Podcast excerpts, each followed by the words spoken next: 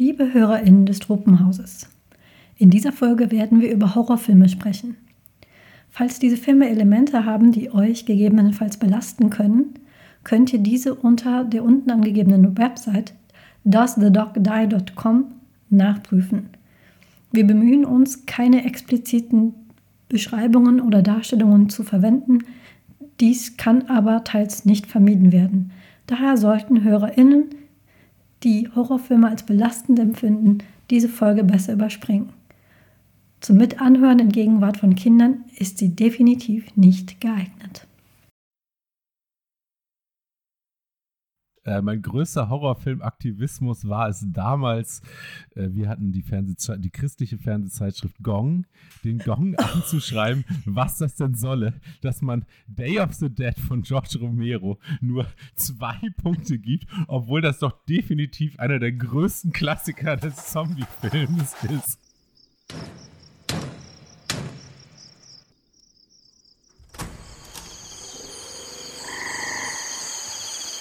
Willkommen im Tropenhaus. Wir lesen Bücher, schauen Filme, spielen Spiele und reden über alles, was uns daran auffällt. Folge 19. Die interdimensionale Fernsehzeitschrift. Herzlich willkommen im Tropenhaus zu unserer Spezialfolge passend zur Weihnachtszeit. Reden wir heute über Horrorfilme wenn man sich genau betrachtet, ist Weihnachten und gerade die Vorweihnachtszeit ziemlich gruselig. Darüber können wir vielleicht auch reden. Aber ja, hier im Truppenhaus Zeit und Raum haben keine Bedeutung und deswegen reden wir heute über Horrorfilme. Und bei mir ist mal wieder fast die Originalbesetzung komplett, nämlich der Paul ist da. Hallo Paul. Hallo. Die Heike ist da, was mich sehr freut. Die Heike. Hallo. Und die Heike hat einen Gast mitgebracht, mit dem wir heute über Horrorfilme und vor allem Horrorfilm-Tropes reden, denn wir sind ja hier im Tropenhaus und das ist der Pete. Hallo Pete. Hallo.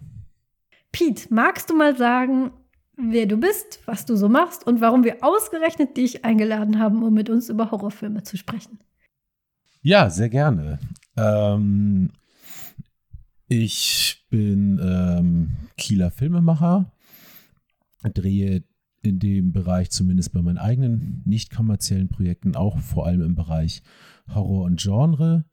Und außerdem kuratiere ich hier im Kieler Studio-Kino zusammen mit einem Kollegen die ähm, Horror- und Exploitation-Filmreihe Mondo Grindhouse-Filme für den abseitigen Geschmack, wo wir einmal im Monat dann einen Klassiker meistens aus der Ecke Horror, Trash, Science Fiction zeigen und ich mag Horrorfilme.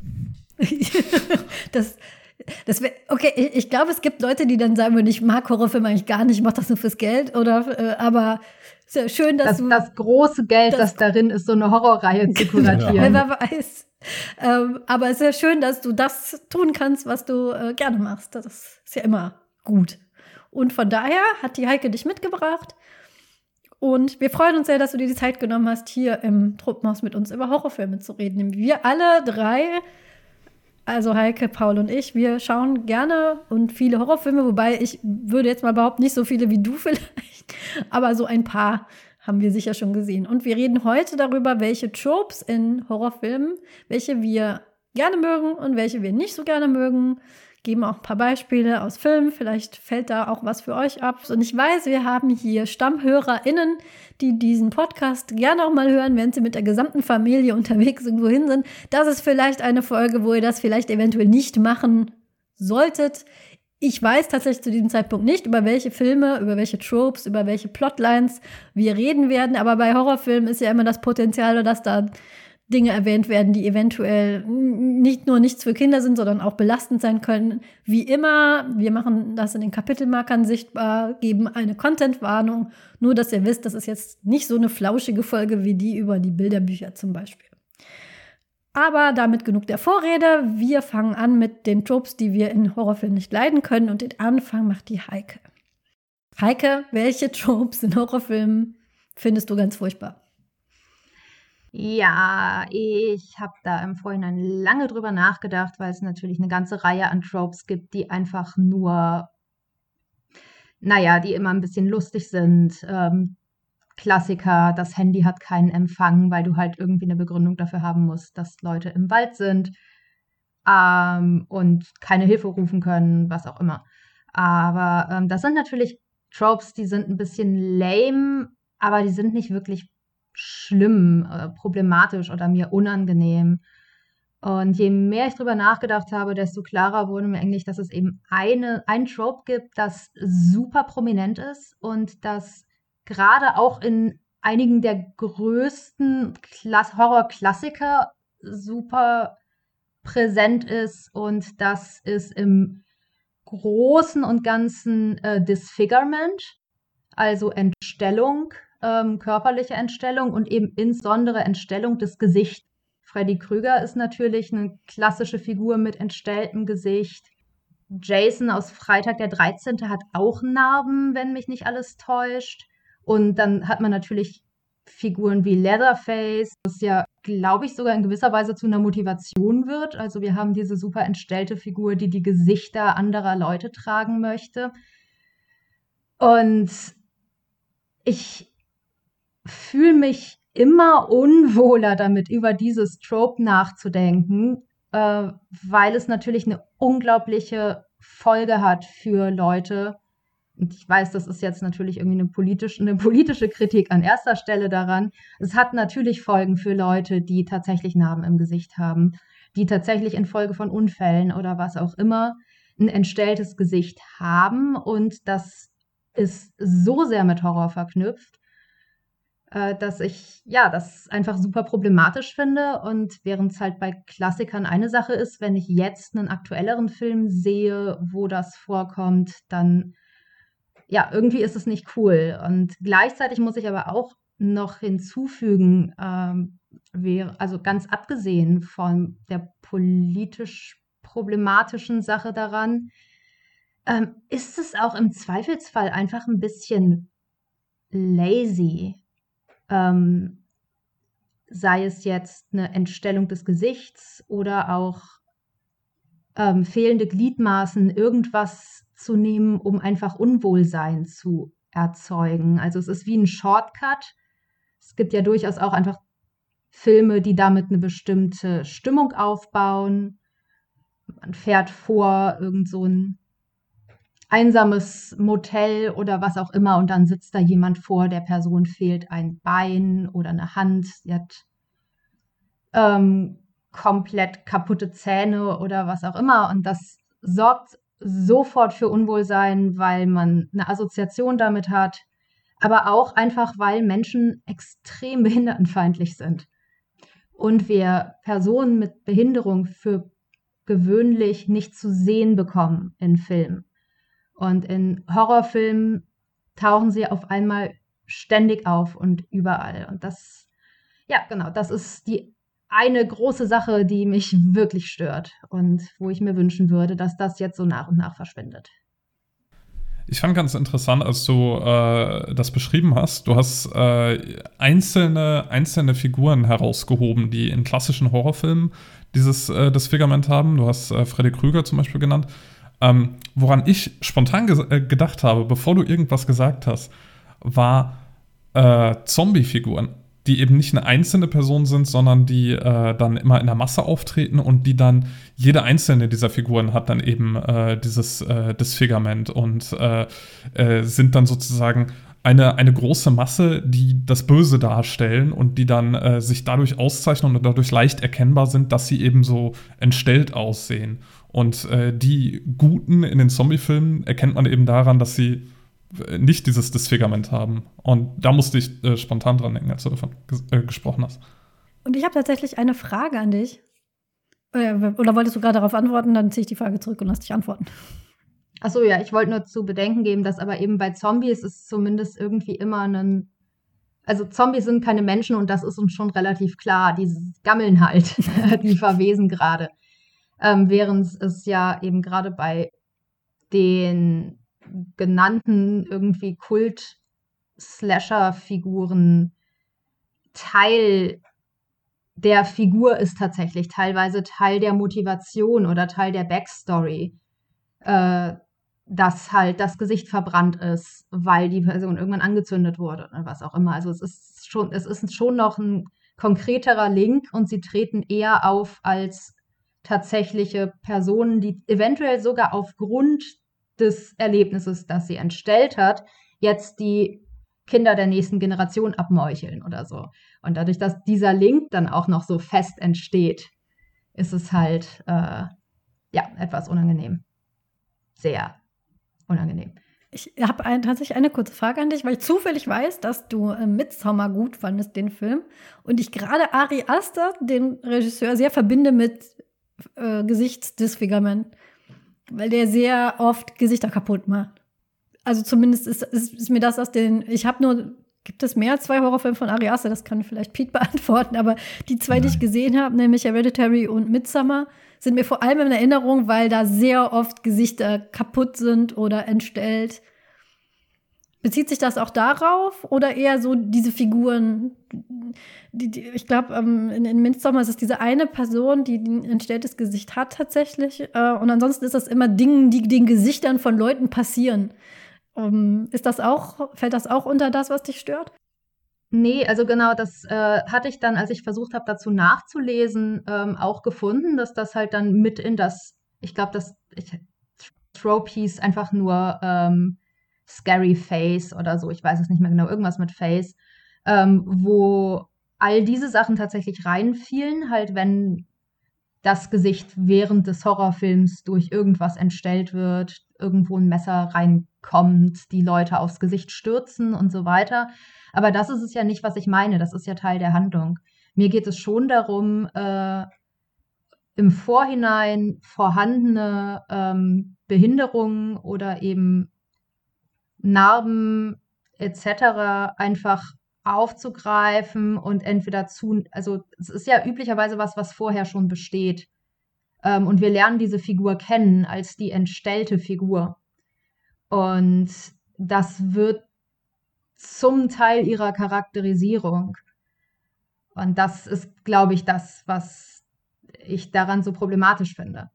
Ähm, wir sehen ja auch nicht, also in dem Moment, in dem es Teil der Handlung ist, klar, Gesichter in irgendeiner Form kaputt machen, ist immer eine gute Sache in Horrorfilmen, weil es immer irgendwie mit das, das Gruseligste ist. So, wir, wir, wollen Gesichter sind das, wo wir hingucken. Ähm, wir sind sehr darauf äh, aus, gerade in Kinofilmen Gesichtsausdrücke zu lesen. Ähm, da schauen wir hin, um überhaupt die Figur wirklich zu verstehen. Und das wegzunehmen, egal auf welche Art, ist halt immer irgendwie verstörend. Aber ähm, es halt bewusst hässlich zu machen, also hässlich jetzt in Anführungszeichen nach unseren Schönheitsstandards und Vorstellungen und das zu nehmen als eine Abkürzung für diese Figur ist nicht okay, diese Figur ist super gruselig. Oder eventuell dann, man kann es natürlich auch drehen und sagen, ähm, da saß die ganze Zeit diese super gruselige, entstellte Figur und am Ende stellte sich raus, sie war es doch nicht, aber sie hat die ganze Zeit zur Atmosphäre des Films beigetragen. Sie hat die ganze Zeit dafür gesorgt, dass ich mich beim Schauen des Films einfach ein bisschen unwohler fühle weil ich das Gefühl habe, hier ist irgendwas merkwürdig. Ähm, und weil, und das ist eben das, was daran so problematisch ist, ähm, wir eben gesellschaftlich furchtbar umgehen mit Leuten mit Behinderungen, mit Leuten mit Narben, mit Leuten, deren Körper uns irgendwie daran erinnern, dass Körper auch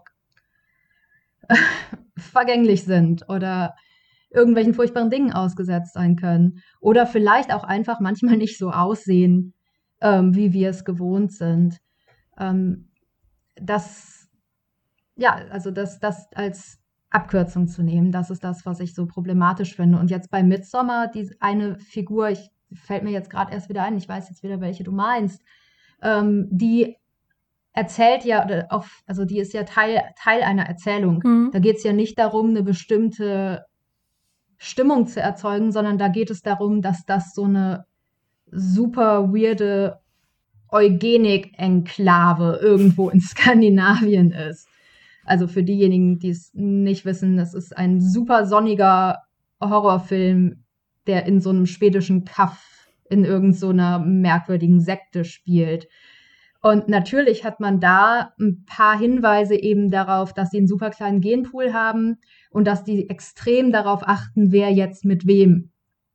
Und äh,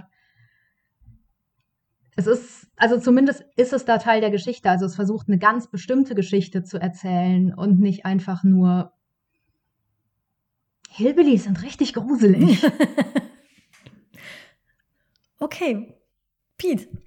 Ähm, ich würde da, glaube ich, trotzdem noch mal fragen, inwiefern, ähm, wie du ja sagst, ähm, diese Filme dann ja eine Behindertenfeindlichkeit abbilden und das natürlich dann auch einfach eine Reflexion zum einen von der behindertenfeindlichen Gesellschaft ist und ob du da jetzt, du hast jetzt gerade Texas Chainsaw Massacre und Freitag der 13. da als Beispiele genannt, ob die Filme da nicht vielleicht doch ein bisschen komplexer sind als jetzt einfach nur ähm, die sind hässlich, also sind sie, äh, müssen sie böse sein. Also gerade der erste Texas Chainsaw Massacre ist da ja eigentlich ein ganz, äh, spielt da ja durchaus auch mit der Figur des Franklin ähm, und auch mit der Charakterisierung des Leatherface, ja, schafft er ja wesentlich komplexere Charaktere, als jetzt einfach nur die simple Abkürzung zu nehmen. Und auch Jason in seiner Figur ist da ja auch durchaus ein mahnendes Beispiel, was passiert, wenn man fies zu anderen ist. Also da glaube ich schon, dass man da dem Horrorgenre, zumindest wenn es gut gemacht ist, ähm, auch mehr Komplexität zutrauen kann. Wenn es natürlich nur eine simple Abkürzung ist, dann hast du natürlich völlig recht, dann ist das irgendwie ein bisschen lame. Ja, ich glaube, dass es, ähm, also wie bei allen Tropes ist es halt so, die Masse macht's ähm, in dem Moment, in dem es auf eine, in einem gewissen Maße eingebunden ist. Ähm, das war auch das, was ich vorhin meinte mit, okay, wenn es jetzt in irgendwelchen Klassikern ist, dann bringt es natürlich nichts zu sagen, guck mal, das ist ein schlechter Film, weil die haben mhm. irgendwie ein problematisches Trope. Das ist nicht die Art, auf die man das irgendwie kritisieren kann. Aber es hat einen Umgang damit angestoßen, indem die entsprechenden Figuren ja irgendwie auch Kultfiguren wurden und kopiert wurden ähm, der dafür sorgt, dass ich halt wirklich nicht mehr glaube, dass es in Ordnung ist. Ähm, und in diesem speziellen Fall, das würde ich noch hinzufügen, ähm, macht es aber auch gerade die Abwesenheit von Menschen mit auffälligen äh, Gesichtern, von Menschen mit Behinderungen, von Menschen mit Narben ähm, in allen sonstigen Genres. Also in dem Moment, in dem es ein bisschen alltäglicher wäre ähm, und wir mehr, also dass das Thema irgendwie sonst auch dominanter wäre, außerhalb des Horrorgenres, wäre es nicht so problematisch.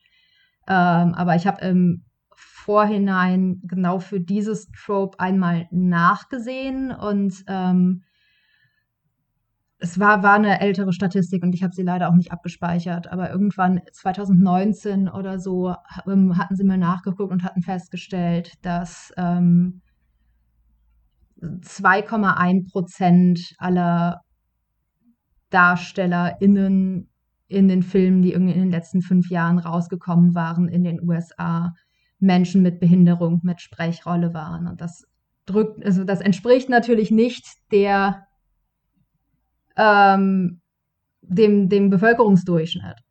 Und äh, das sorgt halt für so einen leichten Bias und das ist was, wo wir, glaube ich, auch eben allgemein einfach immer, das ist einerseits das, was das Horrorgenre so spannend macht und andererseits ist es aber eben auch, was das Horrorgenre schwierig macht. Das, also ich würde schon sagen, Horrorfilme sind quasi nie wertfrei. Hm. Dadurch, dass du immer, du sollst ja emotional darauf reagieren. Dementsprechend anders als ich ich weiß es nicht. Ich glaube nicht, dass, dass der Impact von Horrorfilmen ähnlich ist wie der Impact von so einem Standard Hollywood Oscar-Bait-Film. Ähm, die schaffen es, selbst wenn sie politisch sein wollen, grandios unpolitisch zu sein und nichts zu hinterlassen. Und Horror will genau das Gegenteil. Ob's, ob Horror jetzt politisch sein will oder nicht, du sollst da rausgehen, du sollst was gefühlt haben, du sollst was schlimm gefunden haben. Und dadurch hast du immer eine Wertung drin, die du in allen anderen Genres nicht hast. Mich würde da jetzt noch eine Sache interessieren, äh, sehr spezifisch gefragt. Du hast jetzt gesagt, dass äh, es dich stört, wenn es so als Abkürzung genutzt wird, um zu sagen, ähm, diese Person äh, ist ein Mensch mit Behinderung oder ist entstellt und äh, stellt eine, einen Menschen mit Behinderung gegebenenfalls dar und ist deshalb einfach zu antagonisieren. Ähm, wie siehst du es, wenn äh, wir einen Film nehmen wie zum Beispiel Don't Breathe? Äh, falls du den gesehen hast, das ist ein Film, äh, wo äh, eine Gruppe von Jugendlichen in ein Haus von einem blinden Mann einbrechen und dieser blinde Mann sie dann überwältigt und äh, äh, in der Dunkelheit äh, einen nach dem anderen meuchelt. grob gesagt, also ich will jetzt nicht in den Spoilerbereich gehen. Ähm, wie siehst du es da? Weil da ist es tatsächlich so, dass der dass eben genau diese Behinderung, dass dieser Mensch blind ist und nicht sehen kann, dass das ein äh, storytreibendes Element ist. Also der Film würde einfach nicht funktionieren, äh, so wie er gedreht wurde. Würdest du sagen, da gibt es eine, äh, äh da würdest du es anders sehen, da gibt es eher eine Berechtigung, weil es nicht eine Abkürzung ist, sondern tatsächlich ein äh, stilistisches Element oder, äh, oder ein Story-Element? Oder wie ist da deine Meinung? Ich bin immer sehr viel wohlgesonnener in dem Moment, in dem etwas nicht nur atmosphärisch sein soll, sondern tatsächlich ein tatsächliches Story-Element ist. Ähm, und da wäre halt meine Frage wiederum, ich habe Don't Breathe nicht gesehen, ähm, wie, wie sehr ist der böse Blinde ein Trope? Denn ich würde generell sagen, ähm, eben gerade dadurch, ästhetisch ist es halt vor allen Dingen problematisch, wenn es nicht äh, wenn es nicht eingebunden ist, wenn es einfach nur dafür, also wenn es einfach nur ausnutzen soll, dass Leute sich unwohl fühlen in dem Moment, in dem sie mit dem Thema Behinderung konfrontiert sind. Aber und da würde ich das Ästhetische und das Politische trennen. Ähm, ich weiß nicht, als wie unangenehm blinde Leute in der Gesellschaft wahrgenommen werden, aber ich kann mir schon vorstellen, dass selbst wenn es super eingebunden ist, das immer noch eine länger, längerfristige Wirkung haben kann, halt gewissermaßen. Und ja, dementsprechend würde ich mich auch, also ich persönlich fühle mich auch damit immer noch unwohl, weil ich wirklich ähm, immer wieder den Eindruck habe, dass wir halt gesellschaftlich super stark auf Behinderungen reagieren. Und da es da extreme unterschwellige Animositäten gibt.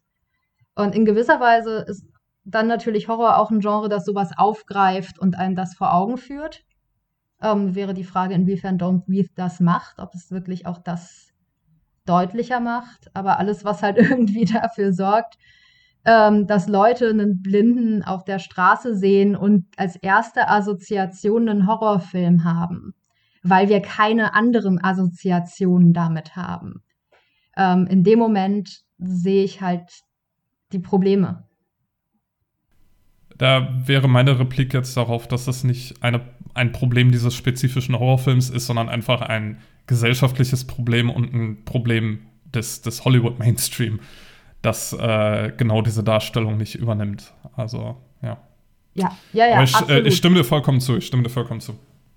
Genau, also wenn wir, wenn wir normale Menge an Menschen mit Behinderungen, Menschen mit Narben, äh, Menschen mit Amputationen, was auch immer, sowieso schon sehen würden, auch gerade im Unterhaltungskino, ähm, dann wäre das Trope einerseits halt völlig unproblematisch und andererseits wäre es aber auch, glaube ich, nicht so, nicht so prädominant.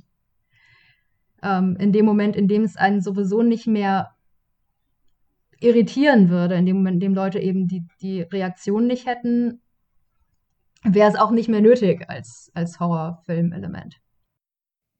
Pete, hast du ein Hasstrope? Irgendwas, was du überhaupt nicht magst, wenn es in Horrorfilmen auftaucht? Ja, natürlich habe ich sowas, auch wenn ich, glaube ich, der Meinung bin, dass, also ich glaube, ich habe kein spezifisches Trope, wo ich jetzt sagen würde, das kotzt mich jedes Mal an, wenn ich das sehe. Dafür hängt es, finde ich, für mich dann einfach immer zu sehr davon ab, ob es halt gut umgesetzt wird mhm. oder nicht. Also ich finde, da ist dann doch immer das Wie irgendwie bedeutsamer als das Was. Ähm, und ich wünsche natürlich, dass ich jetzt auch so tief äh, schürfende Beobachtungen machen könnte wie du, aber ich befürchte, mich nerven da ganz ähm, banale Dinge. Ich finde es zum Beispiel unerträglich, wenn Horror in Horrorfilmen Figuren auf die Idee kommen, dass sie in einem Horrorfilm sind oder sagen, oh, das ist ja wie in einem Horrorfilm. Also da muss ich leider ähm, sagen, hat ist die Scream-Reihe von Wes Craven einfach wahnsinnig viel kaputt gemacht. Also das finde ich wirklich, haut mich jedes Mal so raus, wenn irgendjemand da im Film steht und sagt, uh, das ist hier ja wie, wie in, und dann im schlimmsten Fall auch noch einen Titel nennt, noch irgendwie sagt, uh, das ist hier ja wie in Evil Dead oder so und du denkst, Alter, das weiß ich selber. Das musst du mir jetzt nicht noch sagen. Lass mich in Ruhe damit. Also sowas, so wie generell so diesen, diesen ganzen Meta-Irgendwas-Diskurs, der jetzt irgendwie so seit den späten 80ern, frühen 90ern im Horrorfilm Einzug gehalten hat, das nervt mich nur. Also ich weiß ja, dass ich einen Horrorfilm schaue und das muss mir jetzt niemand sagen. Ähm, Finde ich völlig unnötig, reißt mich immer raus. Wie findest du das bei äh, Filmen wie zum Beispiel, äh, ich gehe davon aus, dass du ihn gesehen hast, äh, The Final Girls zum Beispiel, was eine Horrorfilm-Parodie ist, wo die äh, Hauptcharaktere buchstäblich in einem typischen 80er Jahre Horrorfilm gefangen sind und den dann sozusagen durchleben. Ist das dann auch was, was für dich nervig und inzwischen ausgelutscht ist oder ist es da dann doch unterhaltsam? Ich muss tatsächlich gestehen, dass ich mir Final Girls nicht angeschaut habe, weil ich, glaube ich, nach dem Trailer auch dachte, oh nee, das ist schon wieder so ein Meta-Quatsch. Ähm, okay, ich fand es gut umgesetzt. Kann ich jetzt in dem spezifischen Fall auch nicht sagen. Ähm, aber tatsächlich finde ich, also ich wenn wir da jetzt so bei diesen Meta-Horrorfilmen sind, muss ich gestehen, dass ich großer Fan von Cabin in the Woods bin, aber tatsächlich glaube ich auch vor allem aus dem Grund, weil der einfach als Horrorfilm geil funktioniert. Also ich ähm, wurde da nicht die ganze Zeit daran erinnert, welcher Film hier jetzt referenziert wird, hatte trotzdem irgendwie meinen Spaß, äh, die Tropes zu erkennen und war auch tatsächlich noch ernsthaft mitgerissen und ähm, und gut unterhalten. Ich glaube, das nervt mich immer, wenn es so ein Selbstzweck ist. Also wenn es jetzt nur darum geht, irgendwie zu signalisieren, hey, wir wissen, äh, ne, wir geben euch Nerds da draußen jetzt nochmal die Bestätigung, mhm. dass wir auch Horror-Nerds sind und äh, auf einer Wellenlänge sind. Und im allerschlimmsten Falle macht man das ja, um dann einfach äh, faules Drehbuchschreiben zu entschuldigen. Wenn dann irgendeine Person noch sagen muss, oh, das ist ja wie in einem schlechten Horrorfilm ja, dann ist das nicht nur wie in einem schlechten Horrorfilm, dann ist es ein schlechter Horrorfilm, meiner Meinung nach. Ich habe direkt zwei Fragen. Also einmal ist es das Trope äh, Genre Savvy, so heißt das ja. Ah, okay. Genau, Genre Savvy, wenn jemand sich auskennt, in, äh, so versteht, in welcher Geschichte er, er oder sie sich gerade befindet. Ähm, das kann aber auch dekonstruiert werden und das heißt dann Death by Genre Savvy. Was zum Beispiel in einem Film ist, den ich geschaut habe, der heißt Dead Snow. Ich weiß nicht, ich gehe davon aus, du kennst den auch. Ein, eine, Norwege, eine norwegische Zombie-Horror-Komödie ist das. Und da stirbt jemand deswegen. Das ist dann ein, ein also da geht es um, da geht es um Nazi-Zombies, die aus dem Eis äh, aufstehen. Und es, äh, es ist kein Film, der sich sonderlich ernst nimmt. Und derjenige, der da Genre-Savvy ist und sagt, oh ja, wir sind hier in, in einem Horrorfilm, das hat auch wunderbar erklärt, wird direkt im Prinzip nach diesem Satz von den Zombies aufgegessen. Also erstmal, ist, ist das dann ein valider Einsatz äh, von diesem Trope für dich? Oder ist das dir auch zu Meta? Und was hältst du von Tucker and Dale vs. Evil? Das ist ja ein kompletter Meta-Film. Kann auch gerne kurz beschreiben, worum es geht. Es ist im Prinzip eine ähm, Gruppe Teenager, fährt in den Wald und trifft auf einen, auf ein äh, Paar ähm, Hillbillies, die da in einer Hütte leben. Und die denken natürlich, die Teenager, sie sind in einem Horrorfilm und diese Hillbillies wollen sie umbringen. Aber es stellt sich heraus, diese Hillbillies sind komplett harmlose Menschen, die einfach nur sich eine gruselige Hütte im Wald gekauft haben und da in Ruhe ihren Urlaub verbringen wollen. Und ein entstelltes Gesicht haben. Und ein entstelltes Gesicht haben, genau. Und ähm, es gibt da, und, und dann sterben diese Teenager aber alle durch Unfälle. Denken aber, es sind diese zwei Hillbillies, die sie umbringen. Was hältst du von diesem Film? Ist das, ist der für dich trotzdem lustig oder gehört das auch so, oh nee, Meta ist mir zu Meta? Hm, ich bin da vielleicht auch etwas wahllos und inkonsequent in meinen Kriterien, aber Tucker and Dale vs. Evil fand ich tatsächlich auch sehr komisch, aber eben vor allem als Komödie und mhm. ähm, weil da dann ja tatsächlich eigentlich ja auch wie bei Cabin in the Woods wirklich was mit äh, diesen Tropes und Konventionen irgendwie gemacht wurde und eben auch eine ein, ein Genre, ein valider Genre-Kommentar irgendwie geliefert wurde und nicht einfach nur so ein Nerd-Baiting irgendwie betrieben wurde, was ich jetzt zum Beispiel dem Dead Snow, ich glaube, der wenn ich mich richtig erinnere, der trägt ja sogar auch noch ein Texas Chainsaw Massacre T-Shirt, ähm, ja. vorwerfen würde. Ähm, aber ich muss auch im Allgemeinen gestehen, dass dann ja die Filme, die das dann meistens machen, ja auch Horrorkomödien sein wollen. Und ich bin auch einfach echt kein großer Fan von Horrorkomödien. Mhm. So, da gibt es, glaube ich, andere Genres, mit denen Horror besser funktioniert. Beziehungsweise das Ärgerliche ist dann ja, dass die meisten Horrorkomödien sich eben ganz stark auf so ein ähm, Nerdbaiting irgendwie verlassen und mhm. meinen, dass es dann halt schon reicht, wenn man da jetzt mal irgendwie ein Bild aus Evil Dead nachstellt oder ein Poster an der Wand hängt oder ja, irgendjemand sagt, uh, das ist ja wie in, oder wenn wir uns jetzt auftreten, äh, aufteilen, wenn wir uns jetzt aufteilen, dann sterben wir alle und bla. Heike. ja, und ich meine, dass äh, ein Problem mit Horrorkomödien ist auch, dass sie halt häufig so ein, also eine, einerseits hast du halt so ein ja, eben so ein, so ein ständiges Insider-Ding und andererseits machen sie sich aber doch auch eben immer auf eine sehr plumpe Art und Weise über ihre Vorlagen lustig, die meistens besser sind. Also es ist so ein Lustigmachen über Filme, die in Wirklichkeit auch gar nicht so schlecht gealtert sind mhm. und die Sachen, die halt dann da immer genannt werden, eben lass uns uns aufteilen.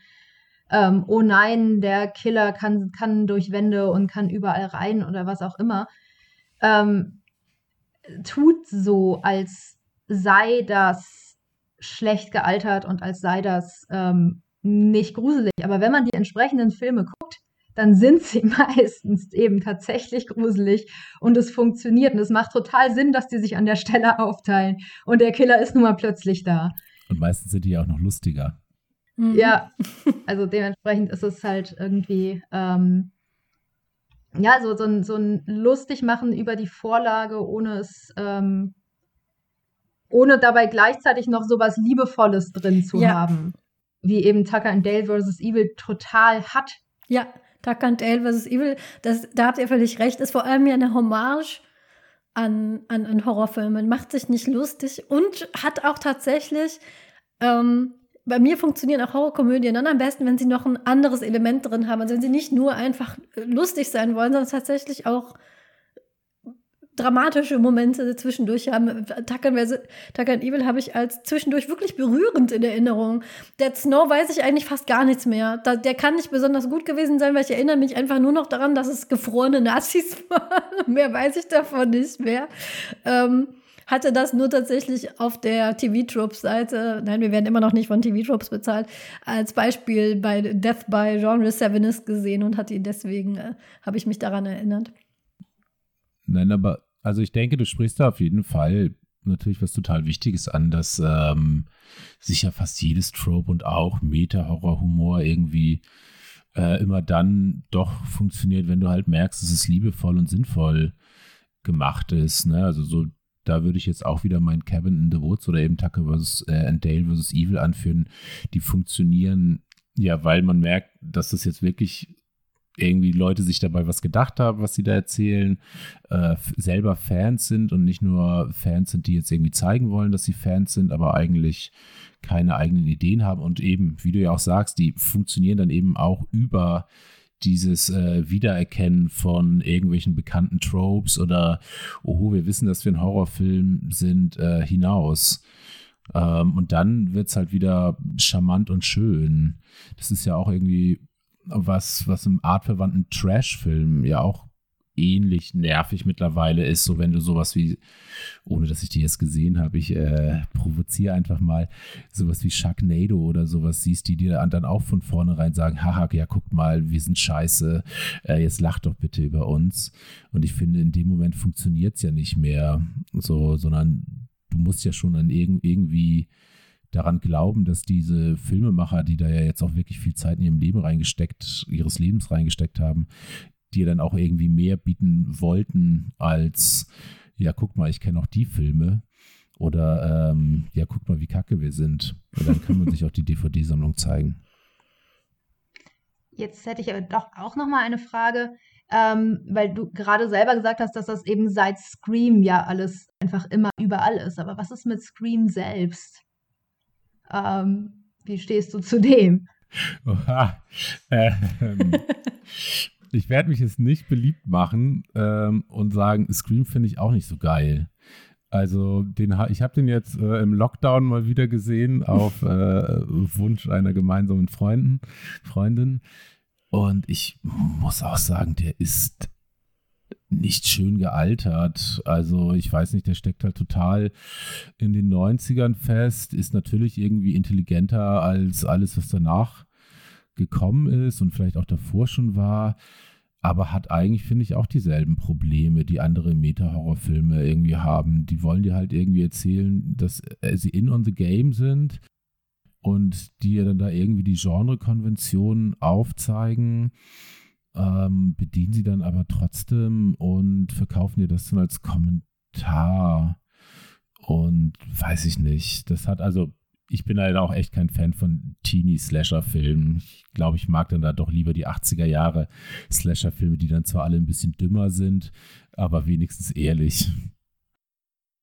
Ich glaube, das ist aber auch, ähm, äh, auch wenn, wenn man mich jetzt vielleicht lynchen wird, dass ich Scream damit in, äh, in einem Satz nenne, aber das ist, glaube ich, auch so etwas, was außerhalb des Horrorgenres ist, wenn man sich sowas wie Friedberg Seltzer oder so anschaut, also so diese Movie-Movies, äh, was im Prinzip einfach nur Filme sind, die von vorne bis hinten Filme aus der gleichen Zeit äh, äh, parodieren. Also sei es jetzt Spy Hard oder sei es äh, Scary Movie äh, oder sei es Epic Movie oder wie sie alle heißen. Ich kann das gar nicht, ich, ich kenne die alle äh, zum Teil nur. aber ähm, das ist irgendwie sowas, was mit Scream gefühlt aufkam oder vielleicht so ein bisschen davor, vielleicht ein bisschen danach, ich kann es nicht genau beziffern und was dann einfach unglaublich anstrengend war und was sich dann äh, auch ewig lang gezogen hat und man hatte dann immer nur das Gefühl, okay, diese Leute haben sich einfach nur Kinotrailer von Filmen angesehen und haben versucht, diese Kinotrailer nachzuspielen und dabei irgendwie was zu überzeichnen.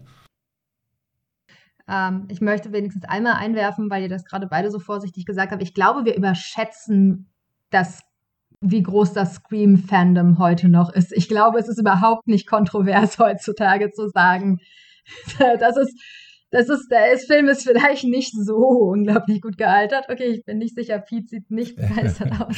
ich, ich war mir nicht sicher. Ich, hab, ich dachte nur, ihr kennt euch besser aus und dachte, mein Gott, diese Scream-Fans, sind die so schlimm? Habe ich irgendwas verpasst, Pete? Ähm, also tatsächlich ist es eine, eine Diskussion, die äh, wir bei Mondo Grindhouse intern regelmäßig führen, ob wir Scream irgendwann zeigen wollen und oder nicht. Also mein äh, Mitkurator äh, Thomas ist auch ein großer begeisterter Fan von Scream und ich habe auch aus dem Publikum immer genügend Anfragen schon bekommen, ob wir nicht dann auch mal Scream zeigen wollen. Und äh, bis jetzt weigere ich mich vehement, dass wir diesen Film ähm, in unsere Reihe aufnehmen. Ich glaube, da, da gibt es einfach auch bessere Filme, die Wes Craven gemacht hat. Ähm, ja, und ähm, diese, ja, diese Scary Movie-Geschichten, klar, das kam irgendwie alles nach Scream und hat ja mit Horror auch irgendwie nichts mehr zu tun. Da, da ist dann ja, das ist ja wirklich nochmal ein Level sozusagen darunter, weil da ja wirklich nur noch irgendwie auf Wiedererkennung und ganz schnelle Jokes irgendwie gesetzt wird. Ähm, aber ich bin tatsächlich auch noch so ein bisschen am, am äh, da, daran nachzuforschen, wann so dieser ähm, Umsprung überhaupt eingesetzt hat. So wann Horror, Kino ironisch oder auch lustig wurde. Das ist ja irgendwie eine Entwicklung, die, glaube ich, in den 80ern spätestens stattgefunden hat. Dann ja auch nach zum Beispiel dann, wo sind wir, da sind wir wieder bei Wes Craven nach den, mit den Nightmare on Elm Street Fortsetzungen, die dann immer lustiger wurden. Ich glaube, Return of the Living Dead war da auch ein ganz wichtiger ähm, Wendepunkt, dass man halt ja plötzlich versucht hat, Horror massenkompatibler zu machen, indem man es mit Humor angereichert hat. Und dann ähm, ist man aber irgendwann auch auf die, irgendwie auf die nächste Stufe gekommen, wo es dann halt nicht nur mal irgendwie so ein auflockernder Witz zwischendrin war, was ja total super ist, ähm, ne, sondern man wirklich dann irgendwie versucht hat, immer irgendwie versucht, das Genre muss jetzt nochmal mit Humor dekonstruiert werden oder äh, man muss sich da irgendwie zu bekennen oder sich damit irgendwie auseinandersetzen, dass dann die Tropes, die man verwendet, vielleicht auch einfach ein bisschen ausgenudelt sind und spricht es dann einfach an.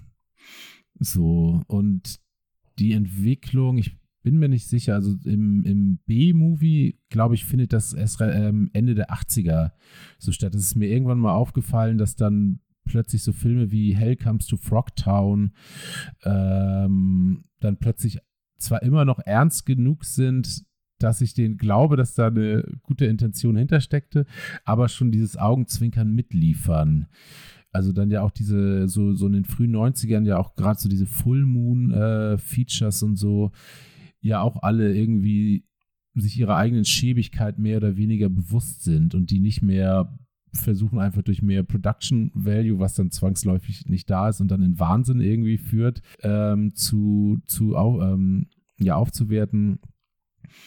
Ja, sondern dann halt einfach auf Jokes setzen die dann meistens nicht besser sind oder, oder sich dann dafür abfeiern, dass sie jetzt halt ein bisschen, ja, dass sie halt wieder bei Charles Band im Heizungskeller gedreht wurden oder so. Ja, ich glaube, ich bin dran. Genau. Mein Nummer eins Horrorfilm Hastrope, das so weit geht, dass wenn ich weiß, ein Film hat den, schaue ich den nicht, ist tatsächlich Torture Porn. Das ist wir haben schon mal im Vorgespräch darüber geredet, was, was ist ein Trope, was ist ein Genre. Weiß ich nicht. Ist beides. Aber das kann ich nicht. Ähm, kam jetzt auch wieder eine Diskussion über Squid Game. Ähm, das ist nun mal kein Film und auch kein Horrorfilm. Es ist halt eine Serie, aber dem wird das vorgeworfen. Der, dieser Serie wird das vorgeworfen. Ich kann nur, nur noch mal sagen, nein, das ist kein Torture Porn. Torture Porn ist deswegen Torture Porn, weil das hat keinen kein Zweck wenn ich Torture Porn sage, dann meine ich, es ist sinnlos. Es ist nur dazu da, um Leute auszuekeln. Und es wird immer weiter getrieben. Und es gab mal irgendwie, ich kann das vielleicht einordnen, es gab irgendwann mal so eine Zeit, gefühlt wurde es immer krasser, immer krasser und immer krasser. Und äh, es wurde dann im Prinzip jeder Film, der neu rauskam, hat sich damit gebrüstet. Ich verbinde das im Gedächtnis sehr mit den Saw-Filmen, kann mich da natürlich irren dass so ein Wettbewerb quasi lief, wer, wer setzt noch eins drauf, wer macht noch ekligere Todesszenen, noch schlimmere, ähm, schrecklichere Qualen für die ProtagonistInnen. Und das ist, das ist einfach, das möchte ich nicht sehen. Das finde ich nicht gut.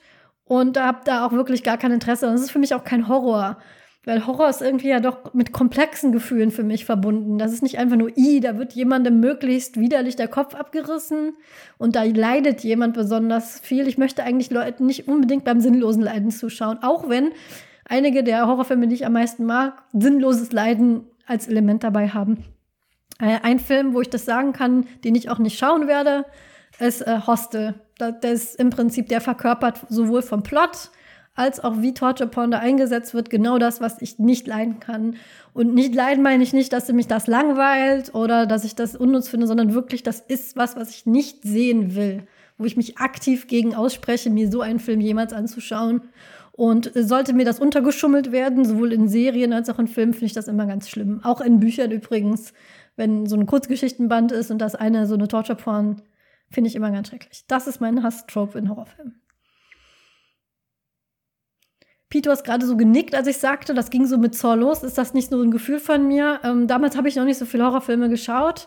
War das da damals so in, in, in dieser Saw-Zeit, dass die Leute meinten, wir müssen uns jetzt gegenseitig übertreffen im wir zeigen grauenhafte äh, Todesszenen auf dem Bildschirm? Ja, also ich glaube, neu ist es sicherlich nicht, aber ich weiß natürlich, wovon du sprichst. So Mitte der 2000er gab es äh, so diese neue Terrorfilmwelle ja erstmal, was dann halt, wo so die, nachdem die 90er ja auch dank äh, Wes Craven blutarm und lustig waren, kehrte dann 2000, Mitte der 2000er äh, dann die Ernsthaftigkeit wieder zurück. Und infolgedessen, genau, natürlich diese Saw-Reihe zu nennen, äh, ist, glaube ich, nicht verkehrt. Hostel auch. Ähm, ich muss selber gestehen, mich da auch gar nicht so gut auszukennen. Ich habe die natürlich damals geschaut, weil es halt irgendwie Exploitation-Kino ist. Ich weiß noch, ich bin damals, ähm, kurze, kurze Anekdote, die ich nach wie vor sehr schön finde.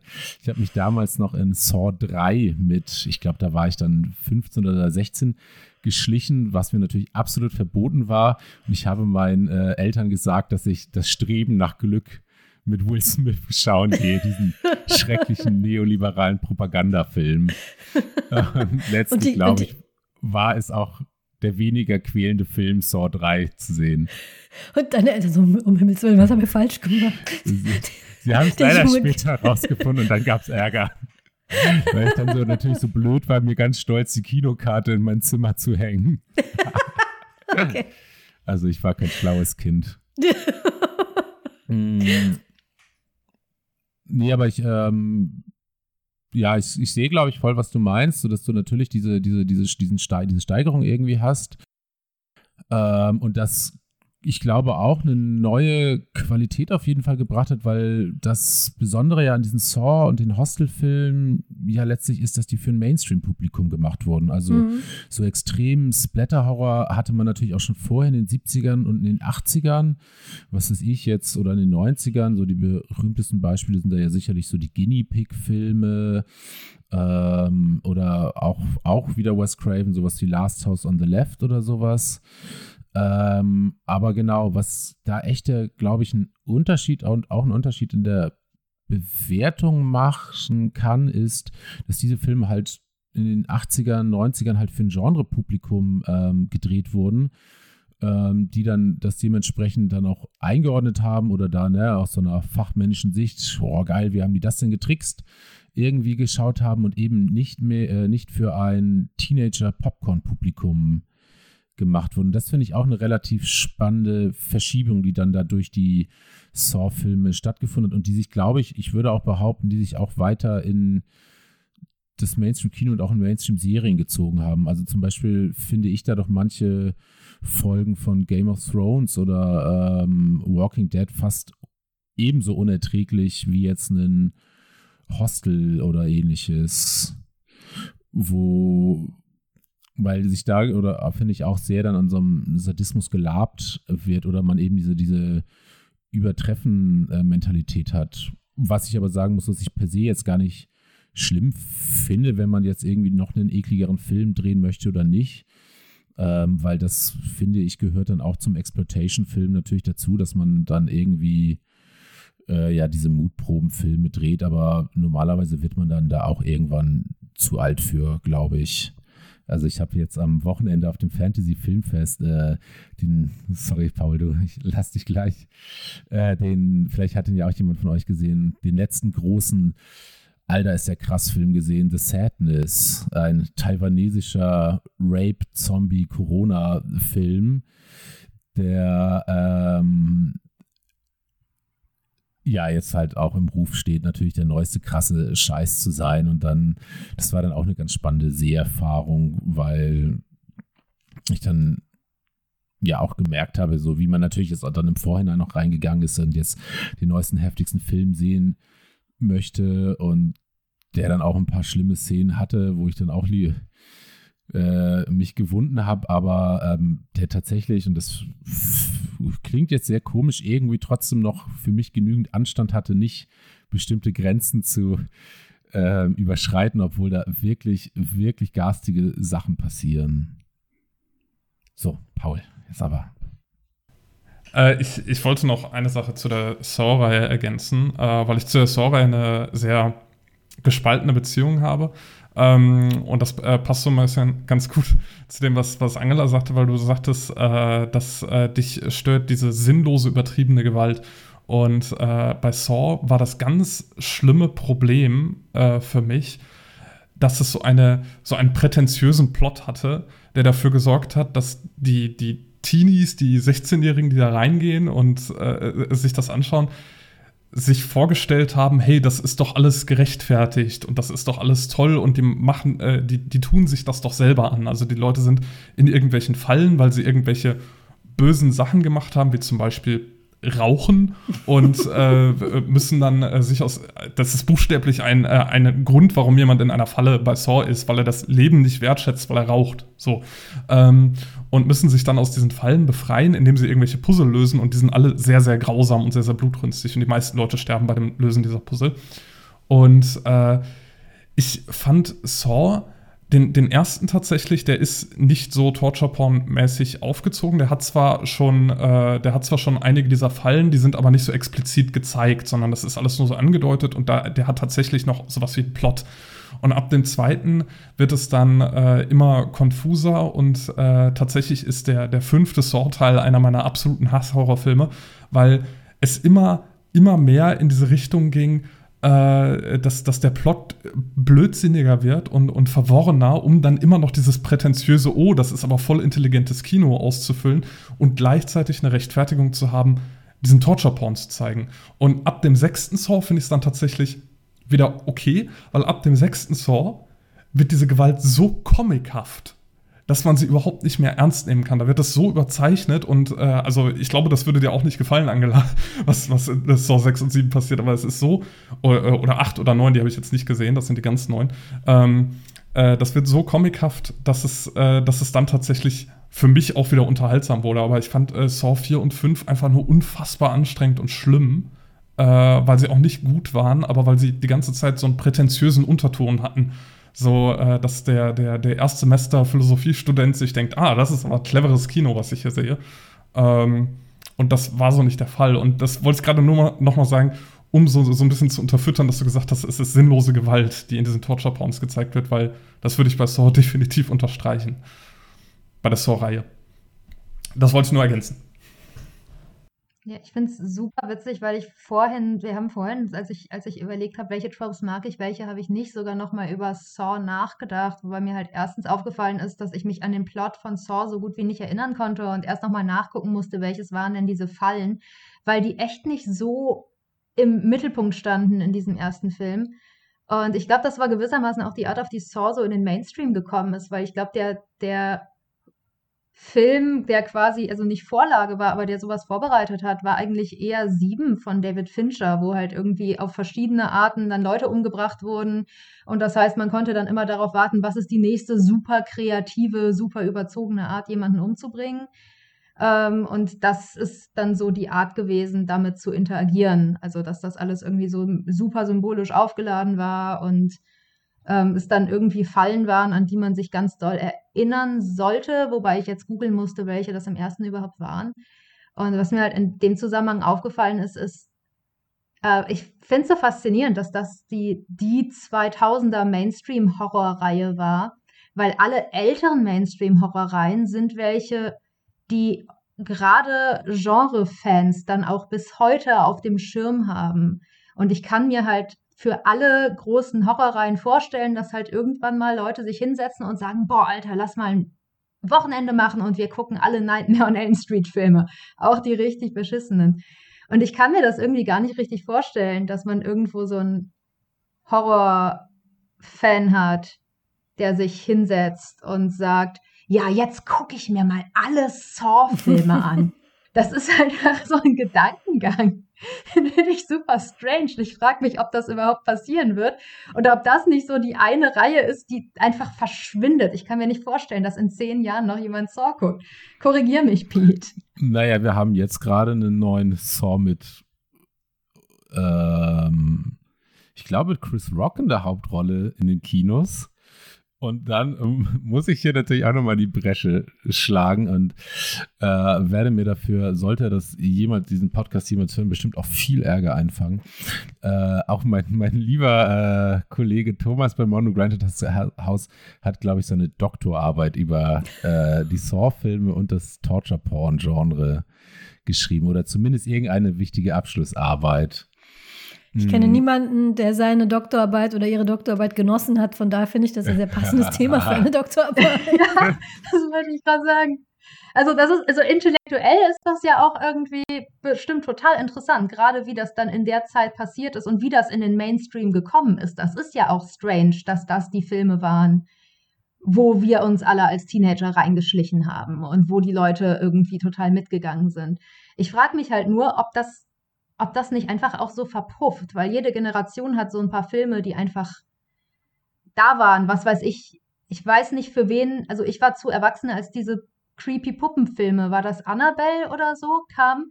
Nicht, es gibt bestimmt eine Teenager-Generation, für die das der Horrorfilm war oder die Horrorreihe und dann ist es einfach wieder weg. Und ich frage mich halt immer, ob die Saw-Reihe nicht genauso gen unsere Generationsreihe ist. Und die verschwindet auch einfach wieder, denn ich habe da noch mehrere Teile von gesehen. Ich kann mich an nichts erinnern. Und es ist irgendwie dafür, dass gerade der Torture-Aspekt der sein sollte, der sich so der, der sich so einbrennt, ist da, es ist, ist, ist, ist weg. Zwei Dinge. Erstens, ich bin alt. Ähm, ich habe mich als Teenager nicht ins Saw geschlichen, weil Saw rauskam, war ich schon längst erwachsen. Ähm, der Film, wo ich mich daran erinnere, dass gemunkelt wurde in der Mädchenumkleide bei Sport, war bei uns das Schweigen der Lämmer, als das, äh, als das, der das erste Mal im Fernsehen lief. Das war der erste Film, der, oh, traut ihr euch den zu gucken und so. Und Annabelle und ich ungerne. Eines der Tropes, die ich am, am, am allerwenigsten leiden kann, ist die Jugend von heute. Ist ja so abgebrüht. Aber ich muss euch leider sagen, Annabelle ist ein Ding unter Grundschülern. Grundschüler, für Grundschüler ist Annabelle so ein, so ein das habe ich mal gehört von den großen, ich weiß das deswegen, weil ähm, ich das vom Schulhof-Beef meiner Tochter mitbekommen habe, dass die davon erzählen. Also, da war ich ein bisschen entsetzt, muss ich sagen. Ich glaube, es hat aber auch da, damit zu tun, dass man leichter an sowas rankommt. Man muss sich nicht mehr wie wir alten Leute in irgendwelche Kinosäle schleichen, sondern einfach nur das äh, Netflix-Passwort von Papa klauen und schon, schon findet man solche. Aber ja, Annabelle ist so ein Ding, worüber gemunkelt wird auf Schulhöfen, nur auf Grundschulhöfen schon. Ähm, das muss ich sagen, war in meiner Jugend noch nicht so. Damit sage ich nicht, die Jugend in den 80ern war besser, aber das, das, also, das kannte ich noch nicht. Ähm, ja, spa spannende Ergänzung oder in, äh, in, Ergänzung dazu, meine äh, Freundin arbeitet auch ähm, in einer Grundschule und witzigerweise, oder was ich total bemerkenswert fand, da sind tatsächlich, wird auch noch über die alten Klassiker gemunkelt. Also da wird sie noch von den Kindern gefragt, ob sie der weiße Hai kennt oder Tanz der Teufel. Und ich erinnere mich tatsächlich auch, dass das auch in meiner Grundschul- oder ähm, Unterstufenzeit auch immer noch ein Ding war, dass man, dass man immer den einen Freund hatte, der diesen heftigen Film mit dem Machetenkiller gesehen hat. Oder also zu der Zeit kam dann auch gerade noch Freddy vs. Jason raus. Und das war dann auch so was, so, wo dann gemunkelt wird, hast du den Film gesehen, wo der Typ im Bett zusammengeklappt wird und dann noch mit der Machete reingestochen wird.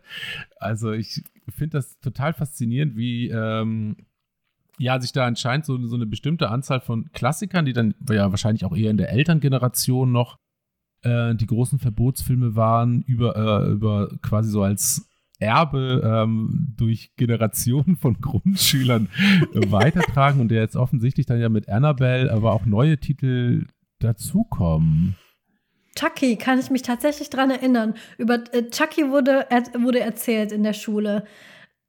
Keiner hatte den gesehen, aber alle wussten, das ist eine Puppe, die Leute umbringt. Und im, es gab immer diese eine Person, die den schon gesehen hatte, obwohl er oder sie noch viel zu klein war. Das war damals unsere große Puppe, Chucky. Und ich, ich, ich meine, das wäre auch schon als Grundschülerin gewesen, dass, dass das so rumgeraunt wurde. Das hört, glaube ich, einfach nie auf. Aber ja, damals Chucky, heute Annabelle. Und dann ist es ja eigentlich auch sehr beruhigend. Also, das wird ja heute wahrscheinlich nicht anders sein, dass man vor allem drüber redet und die dann doch nie gesehen hat. Oder die dann erst im entsprechenden Alter sieht und feststellt: Ah, okay, die sind ja jetzt gar nicht so heftig. Ja, bei, ähm, hier ist es ja jetzt gerade Squid Game, das geht ja durch alle Medien. Oh Gott, die Jugend wird verdorben durch Squid Game. Und in der Truppenhausfolge zu Squid Game rede ich da mit, meiner, mit meinem Gast auch drüber das kommt heute da, äh, daher, dass die ähm, Kinder das auf TikTok und YouTube sehen. Mit natürlich den dementsprechenden Ausschnitten, die ja harmlos sind, was aber damit zu tun hat, dass die Eltern sich nicht damit beschäftigen, dass ihre Kinder TikTok und YouTube gucken. Und damals wird es dasselbe gewesen sein. Die werden von irgendwem eine Videokassette bekommen haben, die werden bei irgendeinem Freund oder einer Freundin saß man da, die das nicht so genau genommen haben mit Medienkonsum. Meine Eltern haben damals mich nichts gucken lassen, was sie nicht selber vorher auf Video aufgenommen haben. Manchen Eltern war das schlicht und ergreifend egal, was die Kinder geschaut haben. Und da hat man das dann mitbekommen. Also es hat immer mit Medienrezeption zu tun. Ja, Heike. Es gab Fernsehzeitungen. Oh, Und ja. ähm, das war natürlich, das ist was, das haben die jetzt nicht mehr, glaube ich. Ja. Aber ich habe Fernsehzeitungen gekauft, einfach um die zu lesen, um die ganzen Filme da zu kennen. Und das auch in der Grundschule schon. Und ich glaube, das war voll das Ding Ja. damals, dass wir uns halt die Fernsehzeitung, die Prisma oder was Die auch Prisma. immer genommen haben.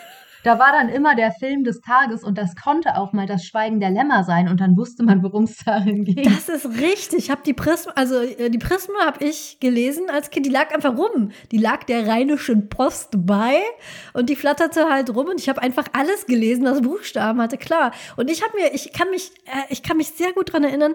Ich habe mir später die Bravo gekauft. Da, da ging es auch oft um, um Horrorfilme. Und ich habe mir tatsächlich die TV-Spielfilme selbst gekauft. Weil Ich auch. und da gab, also es gab einmal die mit dem Stern und einmal die mit, mit der Hand drauf und runter. Movie Star und TV-Spielfilm. Und die hatten immer enorm viele Bilder. Und ja, du, du hast völlig recht. Damals, unser TikTok waren Fernsehzeitungen. Und ke keinen hat's interessiert, wenn, mit, wenn du mit zehn ins Kiosk gelatscht bist, dir eine Tüte Gummischnecken und einen TV-Spielfilm gekauft hast. Genau das. Sorry. Jetzt ne nennen wir noch die Hör zu, dann haben wir alle, äh, alle Werbe-Sachen äh, Sachen erfüllt. Die hört zu lag bei meiner Oma rum. Die hat meine Oma gekauft. Die durfte ich natürlich lesen. Das ist ja harmlos. Was soll das Kind denn aus der Hör zu mitnehmen? Sorry. Ja, ich habe mich wieder beruhigt. Entschuldigung.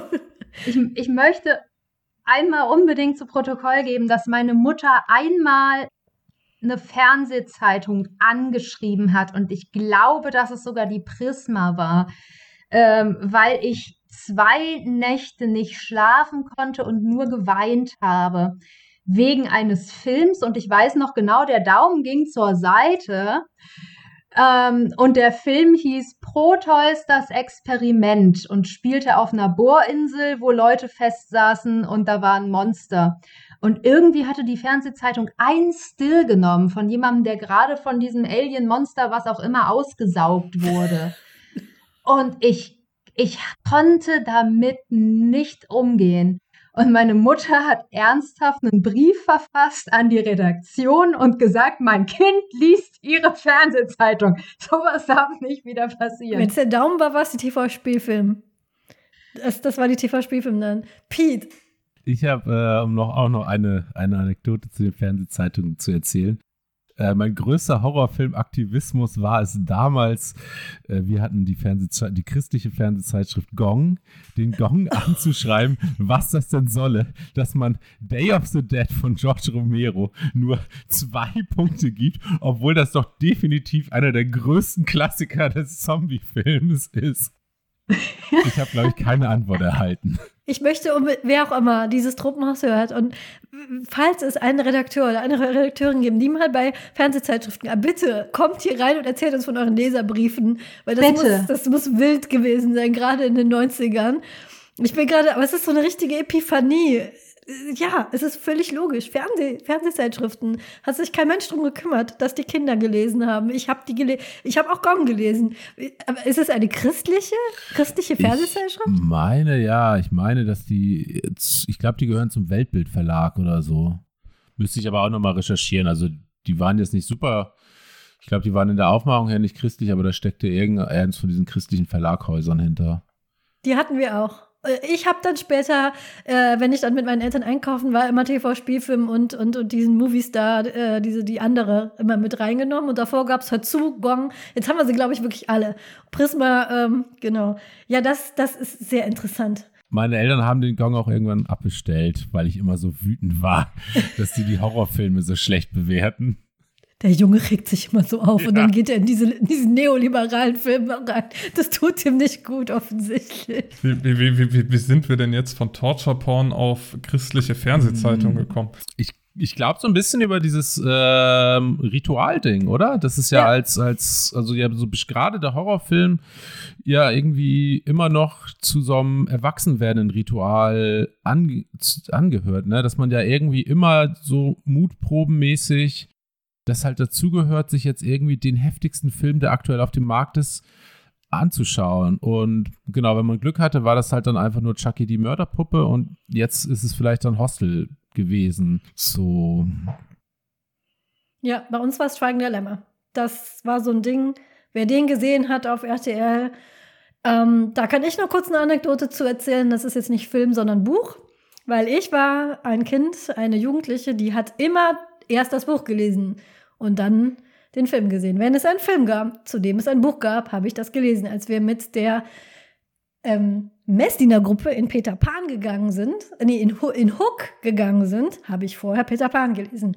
Als in meiner ganzen Klasse, da war ich 14 oder 15, von Schweigen der Lämmer geredet wurde, habe ich das Buch gelesen. Ich habe es bereut, dieses Buch zu lesen, weil es kam in einem, äh, das ist eine, man hat immer eine Freundin oder einen Freund, der immer oder die immer alles hat. Diesen Freund hat jeder. Die haben immer alles, die haben die neueste Konsole, die haben immer alle Bücher, die haben immer alle Filme. Ich hatte auch so eine Freundin und die hatte dieses Buch und das war in einem Doppelband. Nämlich, es gab ja einen äh, Vorgänger und ich bin, wenn es zu einem Buch einen Vorgänger gab, musste ich erst den Vorgänger lesen. Also habe ich mit 14 oder 15 erst Roter Drache und dann Schweigen der Lämmer gelesen und danach hatte ich ohne Witz zwei Jahre lang Albträume von diesen Büchern, weil die sind halt, das sind, ist halt ein Psychothriller. Da kommt kein Monster aus dem Schrank, da sind die Monster deine Nachbarn. Und das hat mich wirklich ähm, nachhaltig, nachhaltig beschädigt, muss ich wirklich sagen. Und ähm, das war dann der Blindspot von meinen Eltern. Das Kind liest halt gerne. Meine Eltern lesen keine Horrorbücher.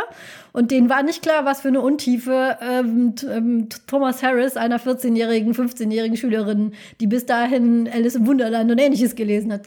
Das war mein äh, Einstieg in Horror, war ähm, Schweigender Lämmer. Ich habe das dann einfach, meine Strategie war, wenn mich ein Buch gegruselt hat, habe ich das so oft gelesen, bis es mir nichts mehr ausgemacht hat. Und deswegen habe ich das dann gelesen und gelesen und gelesen, bis ich jede Zeile kannte und danach mochte ich Horrorfilme. So kam ich zu äh, ins Horrorgenre.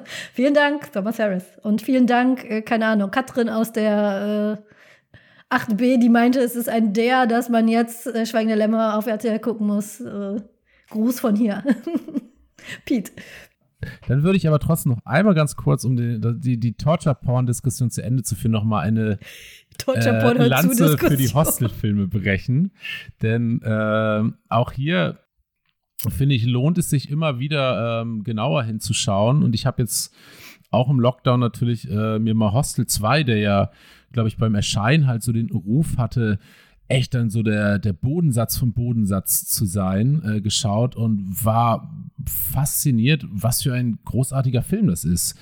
Der ist ähm, bietet eine relativ schlüssige Kapitalismuskritik. Das ist total interessant, ähm, was der mit seinem Gender Switch zum ersten Teil macht. Und ähm, gleichzeitig ist er noch überraschend ähm, humorvoll. Und zwar ohne auf so eine Haha, guck mal, jetzt haben wir hier einen lustigen Kill-Humor, sondern auf eine viel, viel intelligentere Art und Weise. Also, das ist ein, ich behaupte, eine, eine Perle des Torture-Porn wenn man überhaupt äh, den als solchen definieren möchte, weil ich glaube, was ich beim Torture Porn eben immer schwierig finde, ist, dass der so voraussetzt, dass oder man sofort irgendwie an Filme denkt, wo halt nur sinnlos Folter- und Mordszenen aneinandergereiht werden. Und ich glaube, solche Filme gibt es eigentlich kaum, weil du ja immer irgendwie ein dramaturgisches Gerüst brauchst, um halt als Film fun zu funktionieren. Und entweder ist sein dramaturgisches Gerüst halt so schlecht, dass der Film kacke wird. Aber ich meine, das habe ich zumindest als jugendlicher Gorbauer ja immer gehofft, dass ich jetzt endlich mal den Film finde, wo nur losgesplattert wird. Ähm, aber ich habe ihn irgendwie nie gefunden. So am nächsten kam dann vielleicht noch so Premutos von Olaf Ittenbach. Und das war kein Torture-Film. Sorry, jetzt, jetzt aber. Da noch einmal, einmal schnell zu sagen, es macht auch einfach einen Unterschied, ob etwas von vornherein ein Film ist, der versucht, sehr stark in eine Richtung zu gehen, der das als Genrefilm macht. Und da weißt du es halt im Vorhinein so. Das ist nicht deine Tasse Tee. Das ist nichts, was du gucken willst. Und da ist es irgendwie klar und das problematisch wird es halt immer da, wo, das hast du ja vorhin auch angesprochen, wo es halt so in den Mainstream rübergeht. Und man denkt, okay, was auch immer hier jetzt genau passiert, Serie ist halt ab 16 oder meinetwegen ab 18, aber ich gucke halt jetzt ein anderes Genre eigentlich. Ich gucke nicht erklärtermaßen, was weiß ich, American Guinea Pig oder so, wo ich ja wüsste, weshalb ich das jetzt gucke, sondern wenn es eben, das ist, ist, ja dann auch eben wieder das, wo das Trope so unangenehm wird, ähm, wenn es halt irgendwo eingebaut wird, um krass zu sein. Ich, ich habe was ganz Banales, was wir wahrscheinlich sehr äh, schnell abhandeln können, zumindest mein Hass-Trope. Äh, ich glaube, bei meinem Lieblingstrope wird es Diskussionen geben, aber bei meinem Hass-Trope glaube ich äh, eher weniger. Mein Hass-Trope ist was ganz Banales, kommt in sehr vielen Horrorfilmen vor und für mich ist es einfach nur ähm, in den meisten Fällen einfach nur Faulheit und das ist der klassische Jumpscare. Mhm. Ich finde, äh, Jumpscares, äh, also kurz zur Erklärung, vielleicht ist der Begriff nicht jedem äh, geläufig, das sind meistens Momente, wo äh, man eine Anspannung hat, zum Beispiel eine Person geht äh, alleine durch irgendwie einen dunklen, verlassenen Gang und wird dann auf einmal von der Seite oder von hinten äh, berührt, angefallen oder wie auch immer, äh, meistens unterlegt mit einem lauten Sound. Äh, äh, so, einem, so einem lauten Soundeffekt und ähm, vielleicht, vielleicht kann Max ja mal so einen einspielen, dann hört ihr jetzt einen Jumpscare und zwar genau jetzt. Ich bin gespannt. Und ähm, äh, das ist äh, dann etwas, was, sag ich mal, 98% der Leute, die den Film schauen, selbst wenn sie den Jumpscare erwarten, erschreckt. Und äh, das ist einfach nur eine natürliche menschliche Reaktion. Das hat nichts damit zu tun, dass ich davon jetzt überrascht bin oder so, sondern äh, für mich ist das einfach nur äh, Faulheit. Und natürlich bin ich jetzt gerade in so einer angespannten Situation und ich erwarte einfach nur, dass dieser Jumpscare kommt. Und dann kommt er irgendwann und dann kommt er halt in dieser einen Sekunde, wo ich vielleicht nicht damit rechne. Oder kommt eine Sekunde früher oder kommt eine Sekunde später. Und das ist für mich nicht guter Horror, sondern guter Horror macht für mich äh, wirklich aus, äh, wenn ich mich tatsächlich grusele oder äh, wenn eine Atmosphäre aufgebaut wird, die solche Momente ohne Jumpscare schafft oder einfach durch visuelle Effekte oder vielleicht auch durch Sachen, die ich gar nicht sehe, sondern mir nur vorstelle. Ähm, jetzt, weil wir gerade darüber gesprochen haben, zum Beispiel der erste Saw-Film, der deutet sehr viele Dinge nur an und äh, die, die stellen wir uns dann vor und das erzeugt dann vielleicht äh, so, so einen Gruselmoment in meinem Kopf.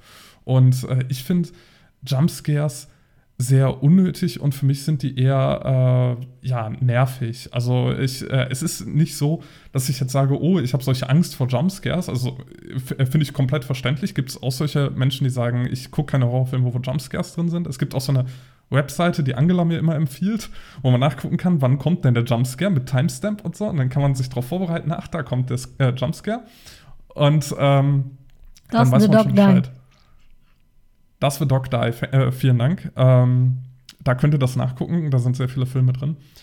Und äh, ich, ich brauche jetzt gar kein Beispiel für einen Film, glaube ich, nennen, weil äh, es kommt in so vielen Horrorfilmen vor und ich finde es einfach billig.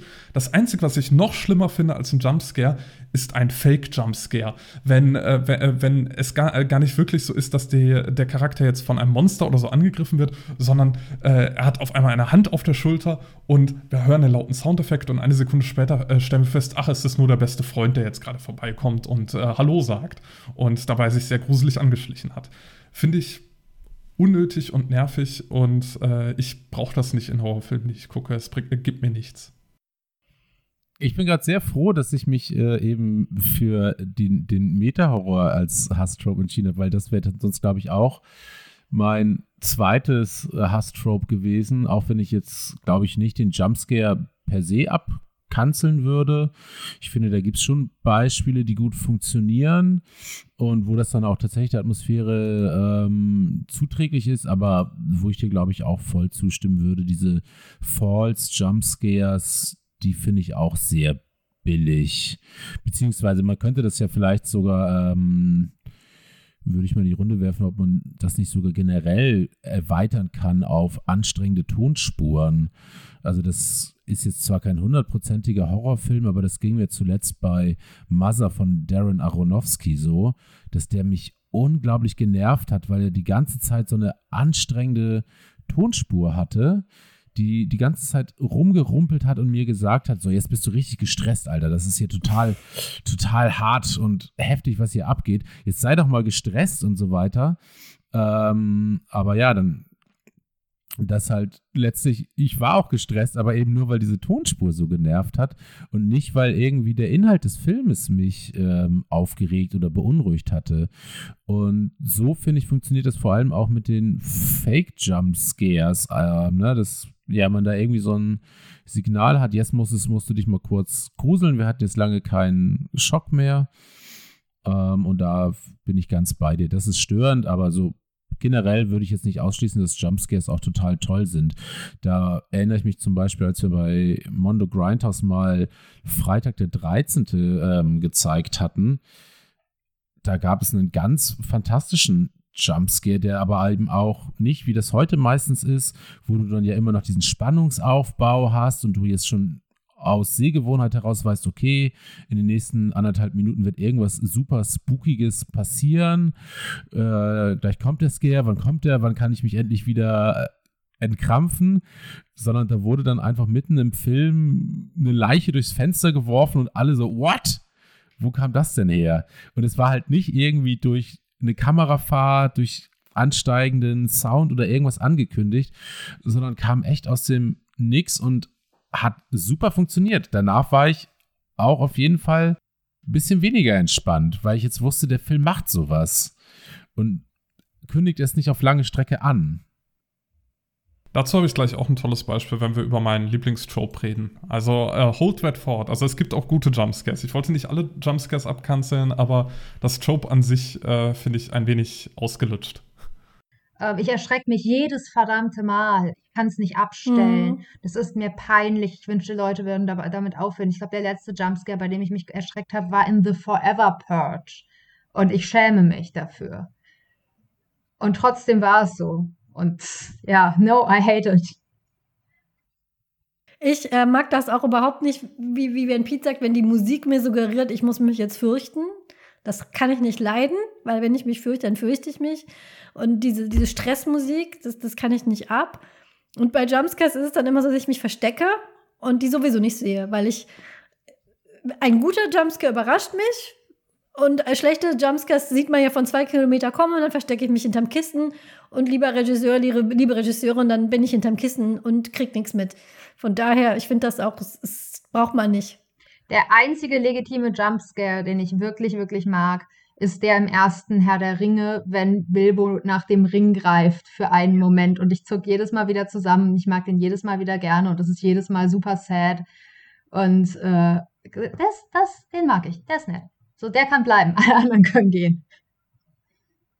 Okay, dann machen wir doch weiter mit unseren Lieblingstops in der Reihenfolge, die wir Oder vorher hatten. dieselbe zurück, damit Paul direkt weitermachen kann. Rückwärts. Rückwärts. Rückwärts. Genau, dann macht Paul Yay. jetzt weiter. Dann kannst du direkt Genau. weitermachen. Was ist denn dein, du hast es jetzt so angekündigt, jetzt sind wir alle gespannt. Genau. Was ist denn dein Lieblingstrope in Horrorfilmen?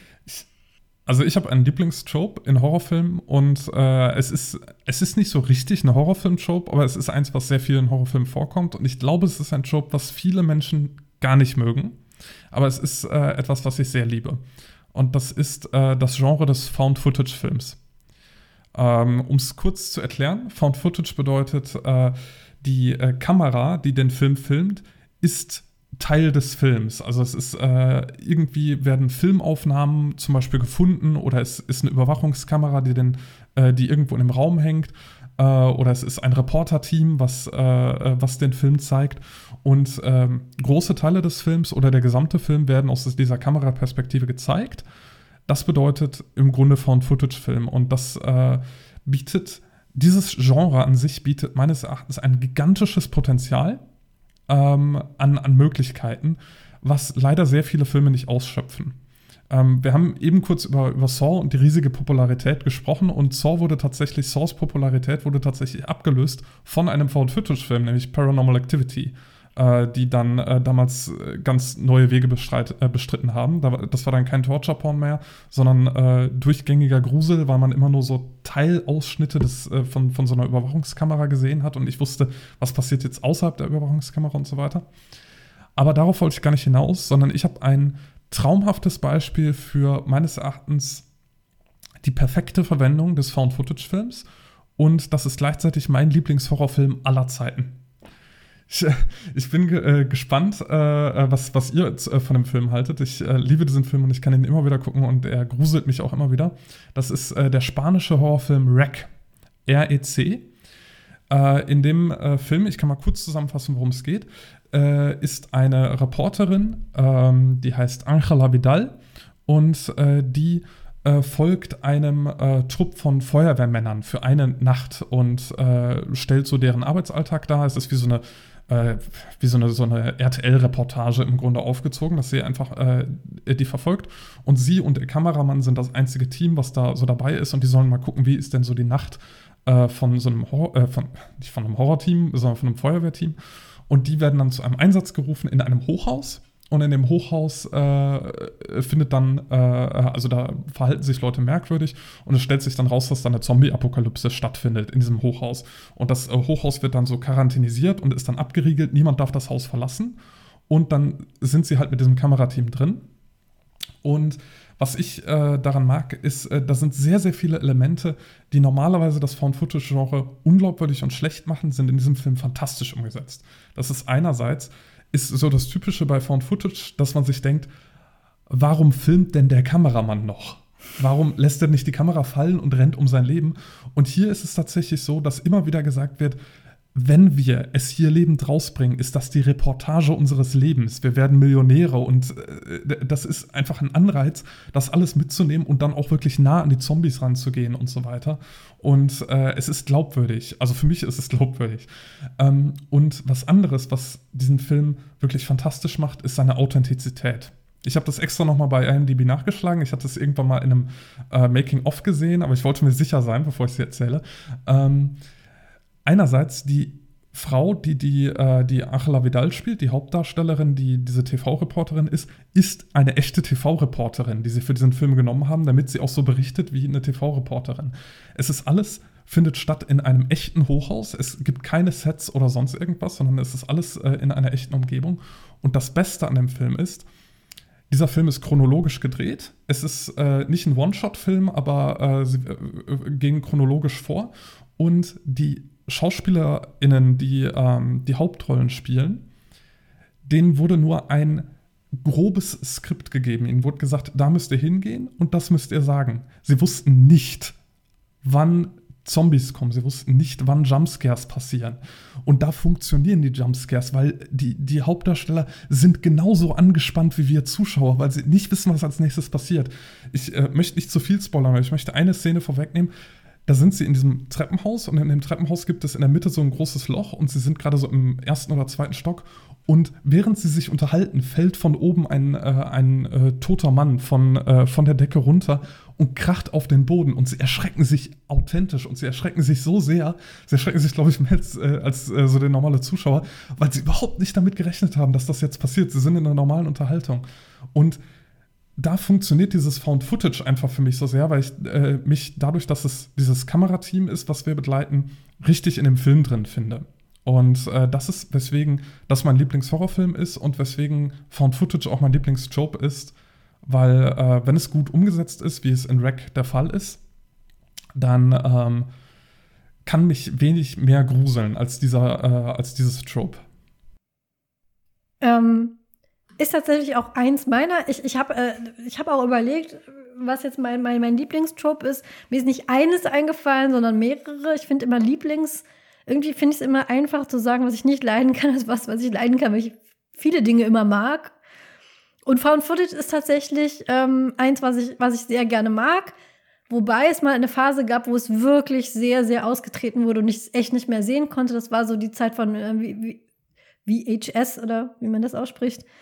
Und ähm, die Paran äh, Paranormal Activity Zeit, wo wirklich alles found gefootaged wurde und leider Found Footage sehr oft eingeht mit Shaky Cam. Und ich kann Shaky Cam im Kino nicht sehen, weil ich da Kopfweh kriege. Schlicht und ergreifend. Mehr Found Footage, weniger Shaky Cam wäre mein Wunsch.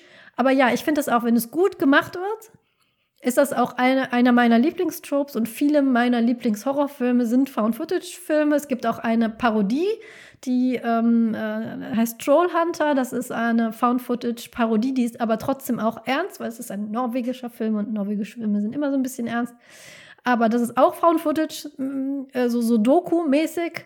Und ähm, Blair Witch ist einer der Filme, die ich sehr gerne mag. Es ist, ist ja mit einer der Begründer dieses Genres. Und ähm, ich finde auch, wenn es gut gemacht ist, finde ich das sehr, finde ich das wunderbar. Ähm, wie gesagt, es, es gab mal so eine Zeit, wo es ein bisschen zu ausgelatscht wurde. Da sind so Filme dabei, wo ich sage, das, da haben sie halt Found Footage versucht, überall rein zu donnern, wo es ging. Und da fand ich es dann nicht mehr so gelungen. Aber generell, äh, ja, muss ich dir zustimmen. Mag ich auch sehr gerne. Äh, dazu, dazu vielleicht, ähm, wo du sagst, es wurde so überverwendet. Was mir irgendwann mal aufgefallen ist, dass es äh, Mitte der 2000er diesen ganz großen Digitalkameras in Horrorfilm-Trend mhm. gab. Da war auch und je, also das waren dann keine Found-Footage-Filme, aber gefühlt in jedem zweiten, dritten Slasher lief auch irgendjemand mit so dieser kleinen hässlichen Digicam rum und auch mindestens einmal musste dadurch gefilmt werden. Und das hat tatsächlich, fand ich immer eher anstrengend. Ähm, aber den, also das Found-Footage-Film, Horrorfilm-Genre selber mag ich eigentlich auch sehr gerne. Also da äh, gibt es sehr, sehr viel Tolles zu entdecken. Und gerade, ähm, Paul, was du ja auch ansprichst, dieses Spiel mit der Authentizität ist ja auch immer ein tolles und ich finde es dann hm, gerade bei sowas wie Troll, Trollhunter oder sowas dann auch immer ganz aufregend zu gucken, wie weit man dann eben diese Grenzen äh, quasi dann ja auch treiben kann und zu gucken, wo, oder ich, ich sitze dann auch immer und schaue so, so wo, ver, wo verliert er mich jetzt, ne? Also wo wird es jetzt so quasi überspitzt oder so zu viel, dass ich es jetzt nicht mehr glauben kann. Also das finde ich, glaube ich, beim Found Footage auch immer super spannend, so dieses Spiel mit der Suspension of Disbelief. Also ab wann wird mir, also wie viele Trolle können da jetzt durchlaufen, bevor ich dann jetzt nicht mehr glaube, dass das jetzt echt sein könnte ich kann direkt dazu äh, äh, was sagen zu diesem Suspension of Disbelief und wie es funktioniert und so. Äh, da kann ich auch wieder auf, auf Rack zurückgehen und auf die Authentizität von, oh, wie auch immer, äh, von dem Film. Ähm, äh, weil da ist für mich immer so ein Beispiel, wenn äh, ich habe so ein paar Freunde, die vielleicht so, so grob Film interessiert sind, aber jetzt nicht so tief einsteigen wollen. Und wenn die sind jetzt vielleicht nicht so Horrorfilm interessiert und die fragen mich dann, kannst du mir einen Unterschied zwischen einem guten und einem schlechten Horrorfilm erklären? Und ich nehme dafür immer als Beispiel Wreck und das US-Remake von Wreck, Quarantine, weil das ist furchtbar. Das hat nichts von dieser Authentizität. Das verliert dich in der ersten Sekunde und du merkst, dass diese Schauspieler, äh, das sind auch äh, große Namen. Also da, äh, ich, ich habe den Namen von der Hauptdarstellerin vergessen, aber das ist die, die Schwester von Dexter Morgan. Ähm, äh, in, in äh, Dexter. Ich habe den Namen vergessen. Ähm, du merkst, dass diese äh, SchauspielerInnen in dem Film genau wissen, was auf sie zukommt und äh, die, die Beleuchtung ist total unglaubwürdig. Also du merkst, dass da so extra nochmal Lampen angebracht wurden, um dann die Zombies anzustrahlen und sowas. Äh, das funktioniert alles nicht. Und wenn du dir Rack direkt im Vergleich anschaust, der, der fast genauso äh, aufgebaut ist und der gleichen Struktur folgt, ähm, da kannst du wunderbar genau diesen Unterschied merken und dass Authentizität und Glaubwürdigkeit auch sehr viel ausmacht in dem äh, Horrorgenre an sich. Wobei ich das ganz interessant finde, weil es, es ist nichts, was mir als Trope eingefallen ist, weil es kein Trope ist, sondern was, was man halt immer irgendwie so im Paratext von Filmen rumgeistert. Aber wo du das gerade gesagt hast, das wäre wiederum äh, ein Para-Hass-Trope von mir, ähm, dieses Erzeugen von Authentizität, indem man die Schauspieler und insbesondere Schauspielerinnen im Horrorgenre im Un Unklaren lässt über das, was passiert. Es gibt die Geschichte über Hitchcocks Psycho, ähm, dass die Duschszene halt unvorbereitet war. Ähm, es gibt die Geschichte über The Shining, ähm, wie die Schauspielerin behandelt wurde. Und das ist schon auch was, was sich sehr durchs Horrorgenre zieht. Und wo ich halt ganz ehrlich sagen muss, in dem Moment, in dem es nöt, also natürlich kann es halt funktionieren, aber es ist gleichzeitig was, wo ich mir immer denke, wow, das ist, das ist eine grenzwertige Arbeitssituation am Set, wo ich immer auch sagen würde, ähm, ein gutes Ensemble und gute Regie können das auch, ohne dass man diesen Überraschungseffekt erzeugen muss. Also es ist ja schon auch creepy als, als gesamtsoziale Situation.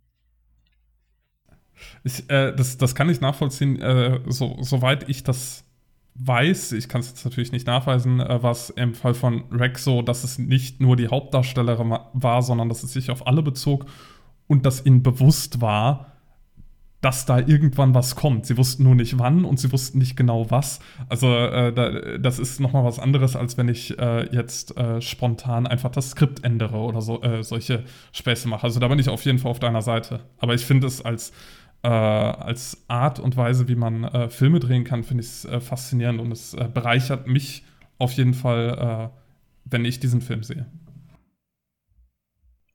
Paul, eine Frage. Wie bewertest du Langeweile in Found-Footage-Filmen? Weil das ist tatsächlich auch was, was ich mich immer frage, wenn es ja jetzt so um Authentizität in Found-Footage-Filmen geht. Wenn ich mich selber beobachte, wie ich Urlaubsvideos filme, ähm, und wie viel dann nachher feststelle, wie viel langweiliger und banaler Scheiß dabei ist, der nichts irgendwie mit Exposition oder irgendwas zu tun hat.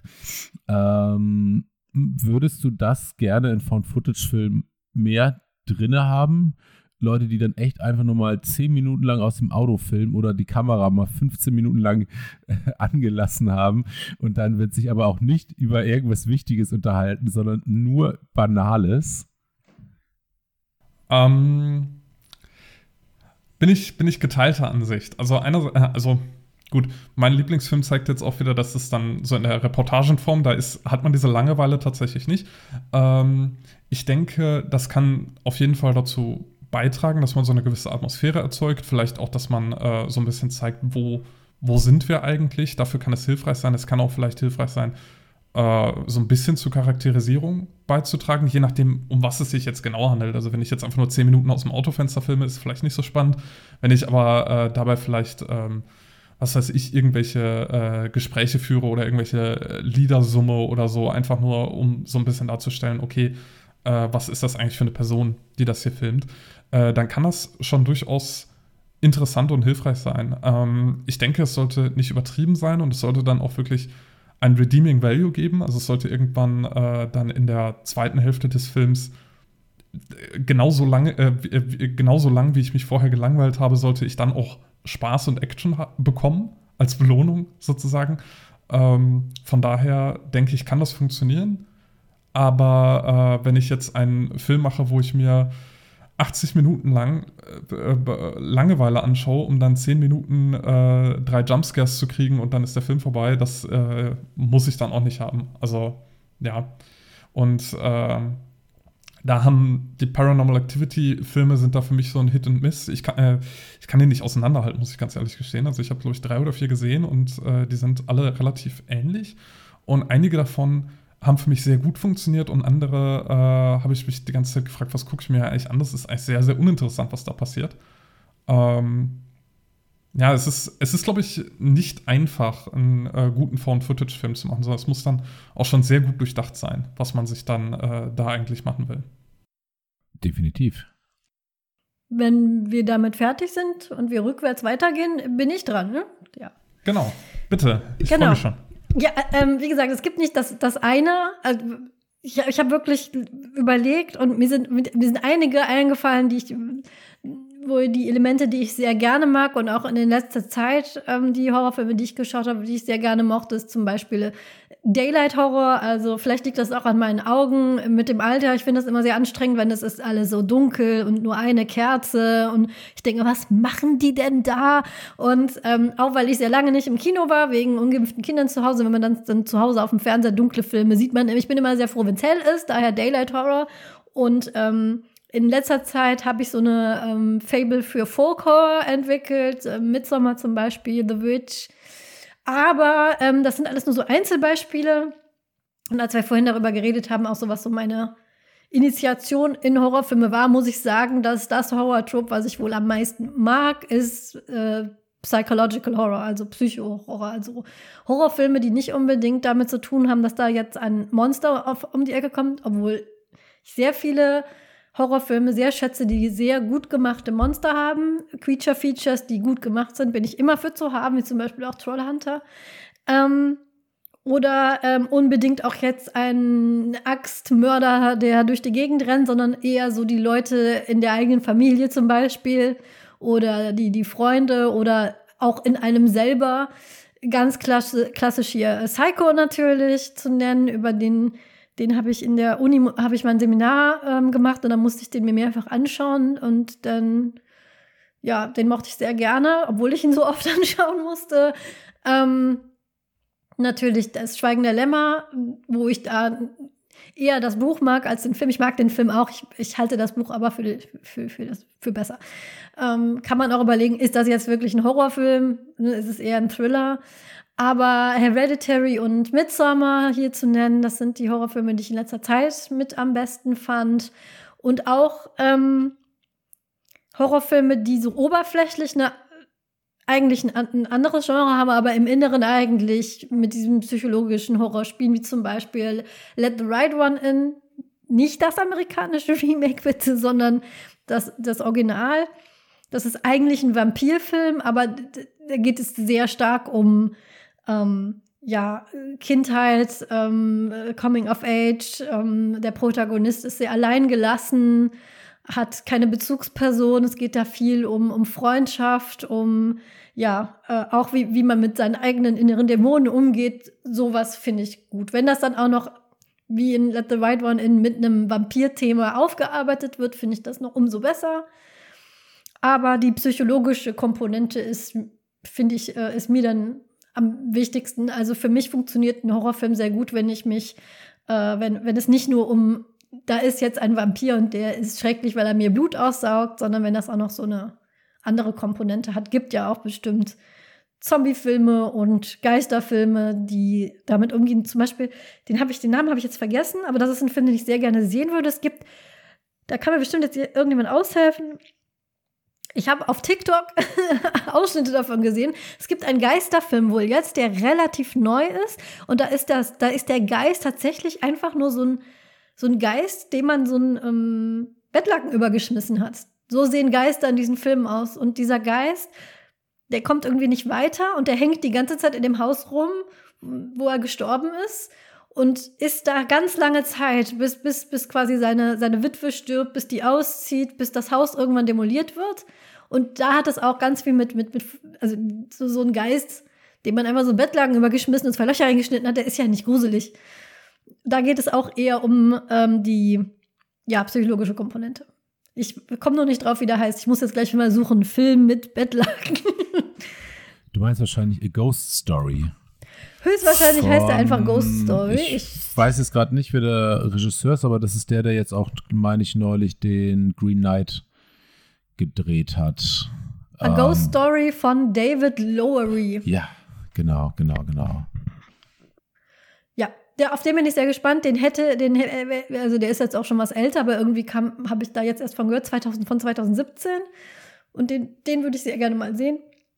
Vielleicht, wenn irgendwann die Kinos wieder aufmachen und irgendein Programmkino den mal wieder mit reinnimmt oder. Das ist so ein Film, den hätte ich klassischerweise, glaube ich, beim Fantasy Filmfest gesehen. Und ja, genau. Auf den bin ich sehr gespannt. Das ist so mein, mein Favorit. Psychologischer Horror. Aber auch Daylight Horror und Folk Horror sind so neuere ich, ich glaube, es ist man irgendwie, ähm, alles ist dunkel und irgendwas springt einen an. Das ist natürlich nett und das mag ich auch. Ganz, ganz viele, ähm, wie heißt der, Descent, wo, wo die in dieser Höhle rumkrabbeln und ähm, angesprungen werden im Dunkeln von Monstern. Genieße ich sehr gerne, das mal zu gucken, aber ähm, ab und aber ich glaube, wenn man, wenn man dann sehr viele von diesen Filmen gesehen hat, ist das dann auch mal spannend, wenn man sich gruselt, wenn es hell ist. ja, das finde ich auch immer ganz, äh, ganz faszinierend, äh, wie Daylight Horror äh, eigentlich immer noch funktioniert und sich immer noch frisch anfühlt, obwohl das ja, ja nun äh, wirklich etwas ist, was ja auch schon seit 50, 60 Jahren im Genre-Kino gemacht wird. Aber irgendwie funktioniert es doch auch immer besser, weil ich auch automatisch davon irgendwie ausgehe, ey, wenn die sich jetzt trauen, den Film im Tageslicht spielen zu lassen, muss da auch äh, geliefert werden, so. Weil du eben nicht, wie du sagst, ne, man sich nicht da irgendwie auf dunkle Schatten und äh, sch äh, schlechte Ausleuchtung oder so zurückziehen kann, sondern quasi noch diese Hürde des allen, alles ist Sichtbaren nehmen muss, was ja eigentlich doch sehr konträr zu, zu dem, ja auch, oder den klassischeren Formen des Gruselhorrors, der dann ja viel mit Schatten und dem Verborgenen spielt, ähm, ja da im Gegensatz zu steht. Das stimmt. Rosemary's Baby ist einer so dieser ganz, dieser Klassiker des Daylight Horrors, den ich wirklich auch tatsächlich heute noch ziemlich unheimlich finde. Gerade wenn man dann selber irgendwann Kinder bekommt, hat er noch so eine extra, ähm, extra Level, weil man weiß, wie verwundbar man zu dieser Zeit ist und wie einem die Leute können einem alles einreden. Mir haben sie nur eingeredet, Globuli zu nehmen, aber ja, äh, du, du kannst, dir kann auch eingeredet werden, den Sohn Satans auszutragen. Du, du lässt alles mit dir machen, du bist so müde und verzweifelt. Von daher, ja, es ist ein altes Genre, aber immer noch eines, eines, was ich mit dem Alter zu schätzen gelernt habe, wie eine gute Flasche Wein quasi. Ähm, wenn wir rückwärts gehen, warst du nach mir dran, ne, Pete? Oh ja. Ähm, ich freue mich gerade sehr. Ich muss, ich muss ja gestehen, im Vorgespräch habe ich ganz überrascht festgestellt, dass wir in diesem Podcast nicht nur hassen, sondern auch lieben. Vor allem tatsächlich. Vor allem lieben. ja. Und ich freue mich sehr, dass ich ähm, jetzt durch meine schnelle Parallelrecherche noch ein Trope gefunden habe, von dem ich erstmal nicht wusste, dass es existiert, aber dass es tatsächlich was ist, was ich eigentlich sehr gerne mag. Es gibt das Trope des Kensington Gore. Und das bezeichnet wohl dieses klassische ähm, knallrote Kunstblut, was man vor allem aus, äh, ja, eigentlich noch aus Horrorfilmen der 60er und 70er kennt, wo dann diese wirklich knallrote, sehr helle Blutfarbe über äh, die Opfer ausgegossen wurde. Und das ist etwas, was ich total schön finde äh, weil es eben immer ne, irgendwie so diese Künstlichkeit, mit der Horror ja auch spielt, betont und tatsächlich auch etwas ist, was im modernen Horrorfilm einfach viel zu wenig represented ist. In modernen Horrorfilmen gibt es irgendwie immer nur dunkles Blut, weil es grittier ist. Aber wer sich dann ja doch mal irgendwie den Finger geschnitten hat, stellt häufig fest, so, wo ist denn da jetzt mein ganzes äh, dunkles Blut? Das ja, das sieht ja aus wie bei, keine Ahnung, Herschel Gordon Lewis hier oder so. Und das ist etwas, was ich doch sehr sehr, sehr oder doch mehr mag, als ich äh, eigentlich dachte. Und was ich eigentlich schön fände, wenn das wiederkehrt oder wenn das einfach wieder beliebter wird.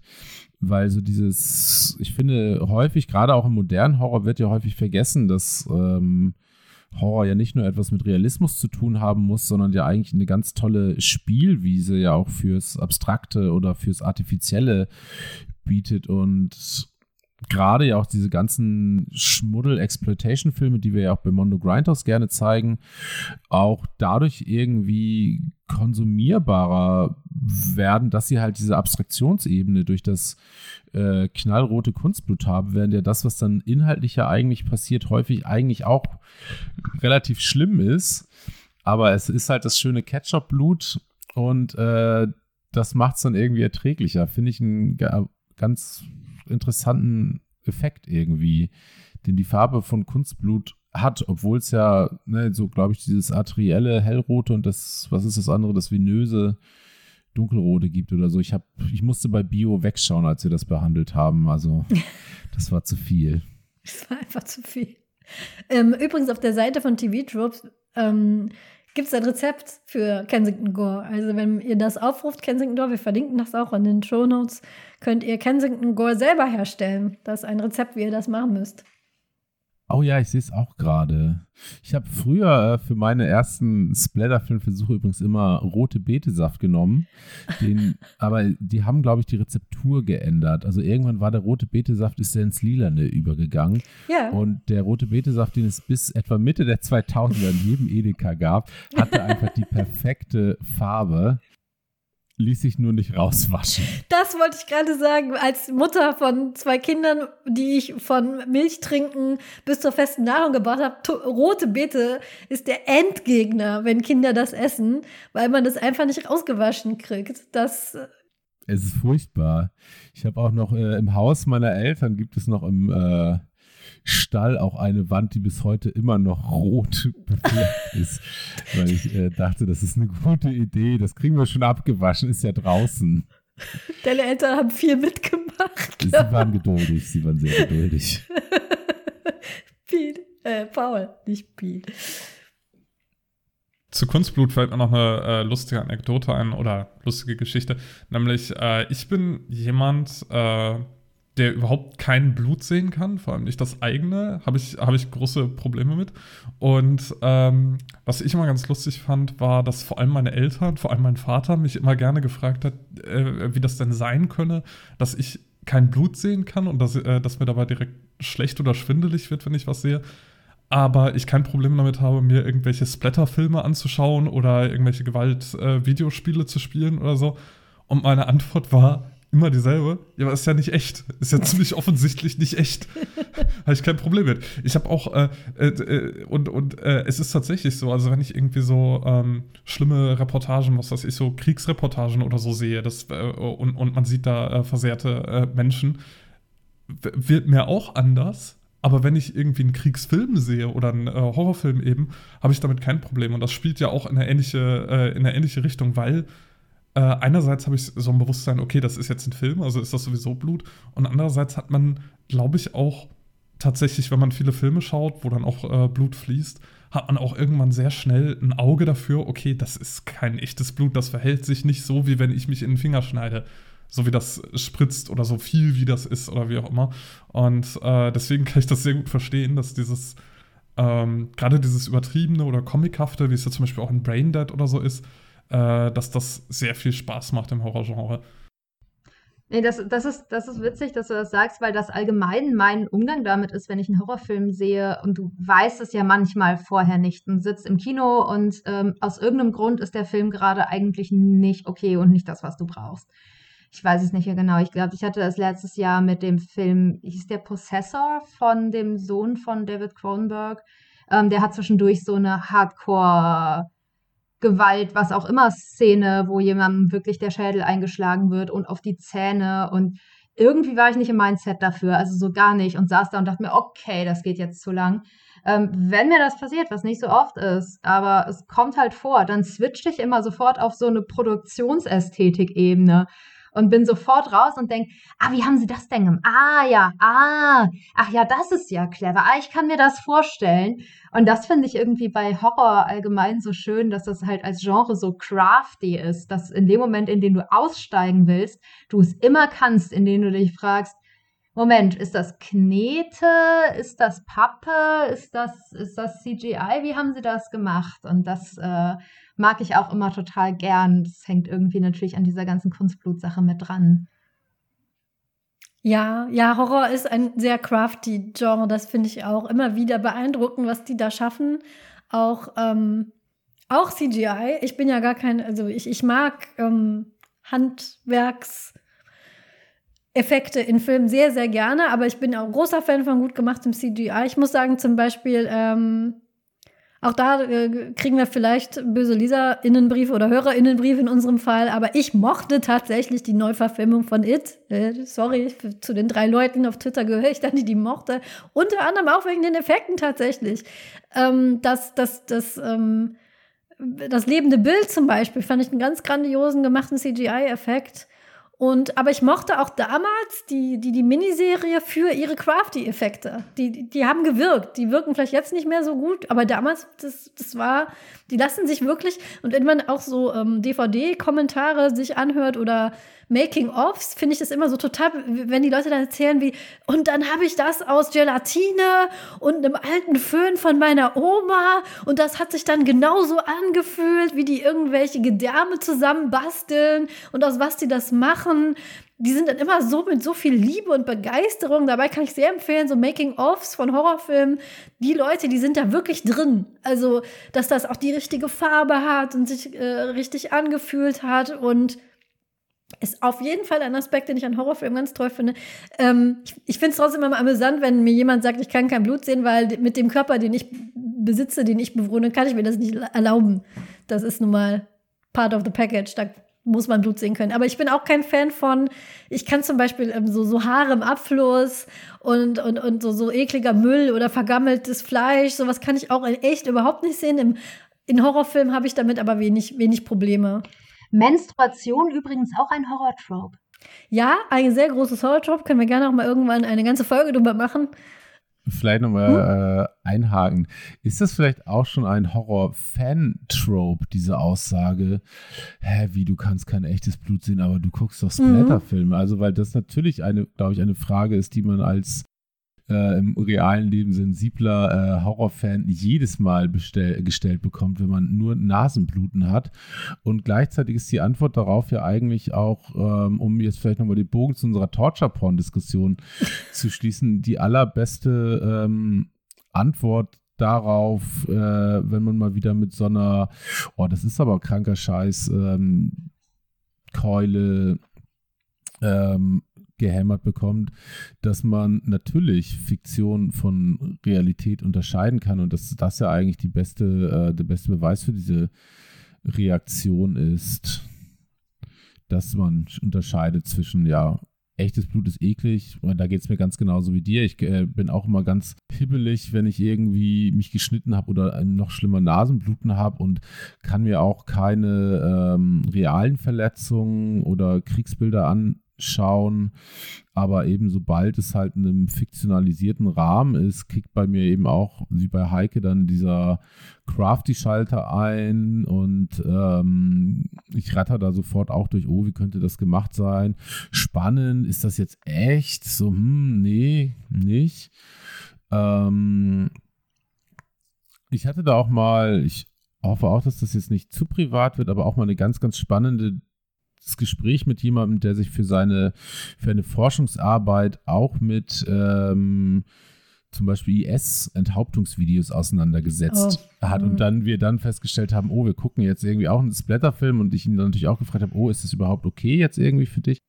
Und er tatsächlich auch meinte, ja, Logo, es sieht nicht aus wie im Real, Real Life.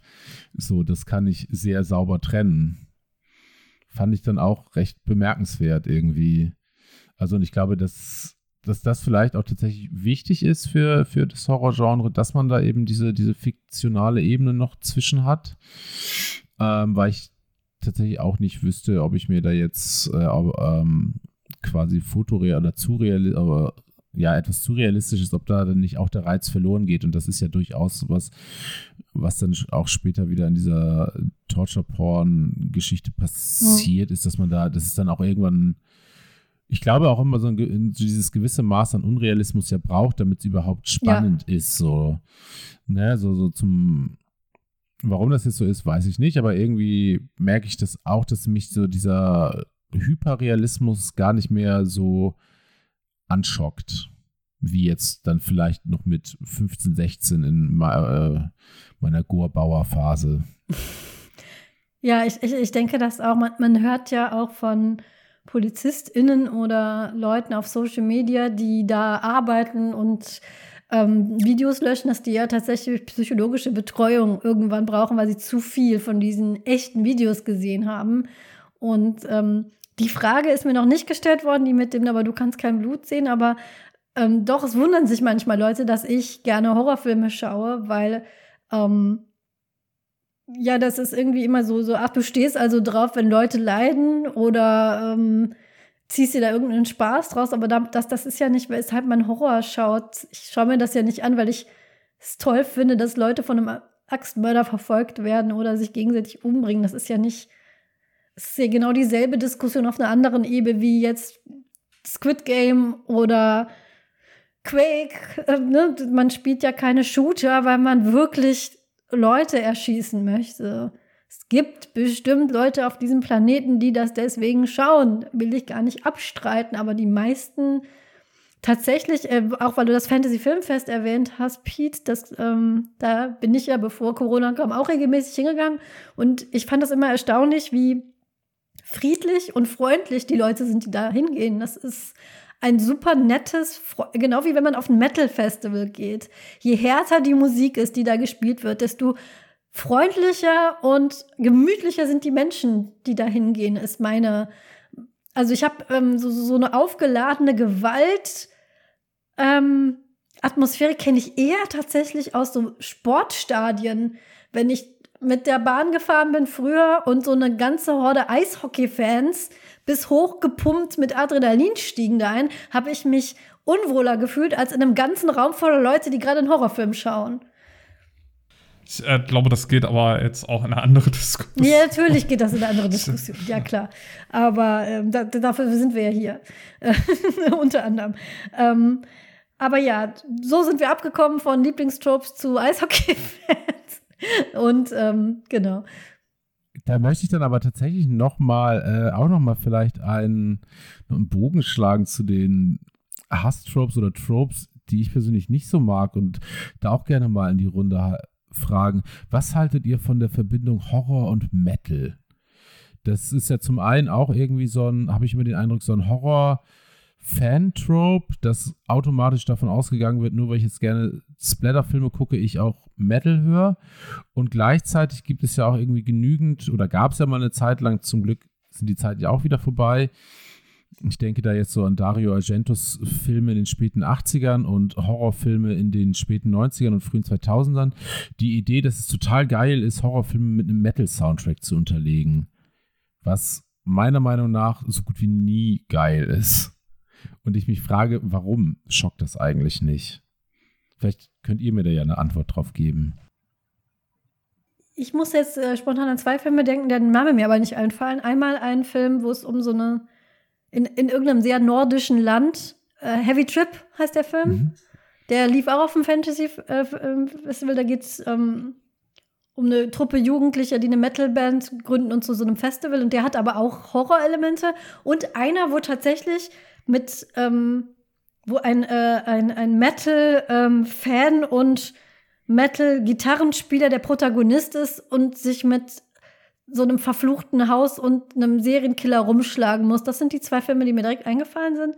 Ich weiß es nicht. Ich fand diese zwei Filme gut, aber tatsächlich ist es so, dass viele Leute, die ich kenne, die Heavy Metal hören, gerne Horrorfilme gucken. Und ich bin eine dieser Personen davon. Also anscheinend hat, ist da irgendwie, es, es gibt ja auch viele, also wenn ich auf einem Metal-Festival bin und ich schaue mir die Kunden von den Leuten an, die äh, Poster und die, die, die, die Band-Logos sind ganz oft ja, haben so, so Horrorelemente. Äh, eins, was mir jetzt so einfällt, ist äh, Psychotic Walls, das so zwei ähm, zusammengewachsene Figuren hat. Ähm, aber gibt's, die Liste ist ja lang. Also die, die, die Verbindung gibt es ja. Ich glaube, es ist wie mit allem, solange man die Klischees nicht ausreizt, finde ich es eigentlich jetzt nicht schlimm, weil die Verbindung ist ja da. Mhm. Also negieren kann man sie ja nicht, ne? Nee, ich, ich wollte jetzt auch gar nicht, natürlich gar nicht sagen, dass Metal jetzt irgendwie schlimm ist und Metal und Horror die Verbindung schlimm ist. Ich erinnere mich nämlich tatsächlich auch nur mal ein Zitat, was mir mal irgendein befreundeter Mettler auch erzählt hatte, dass die meisten Mettler keinen Horror schauen oder gar nicht so viele Metal-Fans Horrorfilme äh, schauen. Aber das sei ja auch dahingestellt, so inhaltlich gibt es da ja auf jeden Fall die Überschneidung. Aber was ich dann doch immer faszinierend finde, und vielleicht liege ich da auch einfach nur falsch, dass es irgendwie komisch ist, wenn diese Elemente zusammenkommen. Also jetzt nicht inhaltlich, ne? Also ich, den Devil's Candy, über den du gerade geredet hast, den Devil's fand ich Candy, auch super. Ja. Mhm. Der ist mega. Ähm, Heavy Trip kenne ich nicht.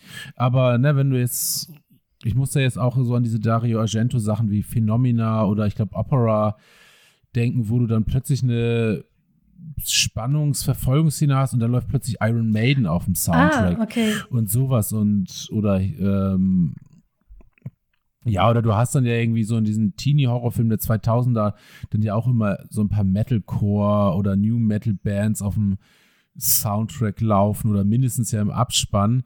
Und ich habe trotzdem immer das, also gefühlt jeder zweite Film in den 2000ern Horrorfilm in den 2000ern hatte er mindestens einmal Marilyn Manson im Soundtrack.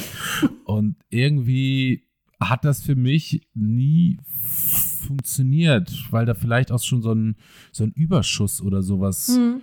ähm, produziert wird. Also Horrorfilm will irgendwie meistens ja böse und schockierend sein und Metal will meistens ja auch irgendwie schockieren. Ähm, behaupte ich jetzt mal als Nicht-Szene-Kenner. Und wenn man das aber beides zusammentut, dann habe ich immer den Eindruck, hebt sich das irgendwie auf. Aber vielleicht liege ich da auch völlig falsch. Also äh, jetzt äh, mein Input dazu wäre, dass das, was du jetzt gerade gesagt hast mit der Verbindung von Horrorgenre und Metal-Genre, das ist eine Verbindung, die habe ich, bis du es jetzt gerade gesagt hast, eigentlich nie gezogen. Mhm. Das habe ich so nicht wahrgenommen. Ähm, und ich habe jetzt gerade mal so ein bisschen gegrübelt und so das Einzige, was mir tatsächlich einfällt, äh, wären zwei Filme, wo, wo Horror und Punk so ein bisschen vermischt wird. Das wären einerseits äh, Return of the Living Dead hat das, glaube ich, so ein bisschen, äh, dass äh, da irgendwie die Zombies so eine Punk-Party feiern. Und der andere Film, der mir noch einfällt, wäre ähm, Die Killer Hunt, wo äh, The Offspring auch mitspielt. Oder Idle Hands heißt der, glaube ich, im Original. Und äh, die finde ich eigentlich auch beide ganz gut. Aber ähm, ich hätte ich hätte diese Verbindung tatsächlich gar nicht gezogen. Also weder jetzt zum Punk-Genre noch zum Metal-Genre äh, wäre mir das jetzt irgendwie so bewusst geworden und ich käme jetzt auch nicht darauf, dass Metal-HörerInnen äh, jetzt äh, auch, auch Horrorfilme schauen oder umgekehrt. Also das wäre was, eine Assoziation, die ich nicht gehabt hätte.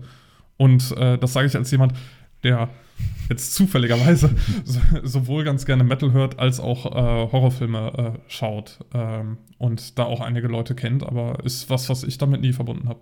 Nee, vielleicht bin ich da dann auch einfach zu sehr mit den falschen Tropes aufgewachsen. Das weiß ich nicht. Vielleicht und vielleicht kenne kenn ich die falschen Leute, weil alle Leute, die ich kenne, äh, machen beides gerne. Und ich habe halt viel, viel Zeit auf diesen Festivals verbracht, diese Aufnäher anzugucken, weil ich die immer sehr faszinierend fand. Und die waren sehr oft, waren da Zombies drauf oder Massenmörder. Oder es gibt auch bestimmt ganz viele. Ich wette, Leute, die sich mit Metal echt auskennen, rollen sich gerade vor Schmerz links und rechts über den Boden, weil ich so viel Unsinn erzähle. Aber es gibt auch Metal-Bands, die, die, die nach Horrorfilmen oder nach Horrorgestalten benannt wurden. Und deswegen ist es sowas, was ich so zusammenführe im Kopf, aber der, wer weiß, ich kann auch ganz falsch liegen. Mein Metal als Subkultur ist ja sowieso super genrelastig. Also man hat Fantasy-Metal und Mittelalter-Metal als eine mhm. Richtung und Horror-Metal ist ja halt auch irgendwie was, was dann im Black-Metal-Bereich eher drin ist. Ähm, und so das Aufeinander Bezug nehmen ist, glaube ich, einfach insgesamt relativ stark, weil du natürlich auch so ein paar super prominente Leute hast, die den Bezug aktiv herstellen. Also Marilyn Manson es ist ja eine bestimmte Edginess auch. Und es ist, glaube ich, kein Zufall, mhm. dass das so in den 90ern und 2000ern ähm, nochmal wirklich relevant wurde. Es ist ja genau die Zeit, wo einerseits dann so ein bisschen so ein ironischer Twist da reinkam und so ein stärkeres Selbstbewusstsein für die, für eine Horrorszene entstanden ist, aber eben auch als was, was auch ein bisschen, ein bisschen mainstreamiger sein konnte. Genau zu dem Zeitpunkt, zu dem auch Metal ähm, schon irgendwie so ein bisschen mainstreamiger sein konnte. Also natürlich hast du dann pro, pro Oberstufen-Kohorte in der Schule auch immer nur so deine fünf Metal-Leute, aber die hast du und die haben eine Stammkneipe und das ist halt nichts, was irgendwie noch. Die, die, die müssen sich nicht irgendwie ihre Metal-Alben unter der Theke durchreichen lassen, sondern es ist halt irgendwie was, was zu dem Zeitpunkt schon alle gehört haben oder wo man irgendwie zumindest mal reinschnuppern konnte. Dann hatte man halt, glaube ich, Leute wie Rob Zombie, die so ein bisschen in beiden Bereichen tätig waren und dann natürlich dafür gesorgt haben, nochmal zusätzlich, ähm, dass das ineinander übergeht. Und ich glaube, es ist aber insgesamt vor allen Dingen die generelle Edginess, oder? Ähm, weil also die sich so gegenseitig dann, dann da abgeholt hat. Und ich glaube, es ist kein Zufall, dass die meisten Filme, die das zum Thema machen, eher so Komödien sind, weil es ein bisschen so ist, wie du gerade gesagt hast, Piep, beides kommt zusammen, das ist dann irgendwie zu viel. Oder dass es halt die waren, die vorhatten, glaube ich, irgendwie auch eher so mainstreamiger zu sein. Und die dann dachten, okay, damit zeigen wir aber richtig, dass wir jetzt in so einer neuen Horrorphase angekommen sind, ähm, wo wir quasi unsere, unsere Genre-Leute alle zusammenziehen. Und ich glaube, es ist echt wieder verschwunden. Also. Das war auch nie groß. Also, das ist also schon, schon was wo ich auch da irgendwann davon äh, ausgegangen bin, dass ich das mehr finde, aber ich glaube, dann haben die meisten Filmemacher auch relativ schnell begriffen, dass das gar nicht so gut zusammenpasst. Also meistens findet man das irgendwie in so Vanity-Projekten, wie jetzt der Cradle of Filth-Film, mhm. oder eben halt im Amateur-Horrorfilmbereich oder halt bei Dario Argento und Lamberto Bava.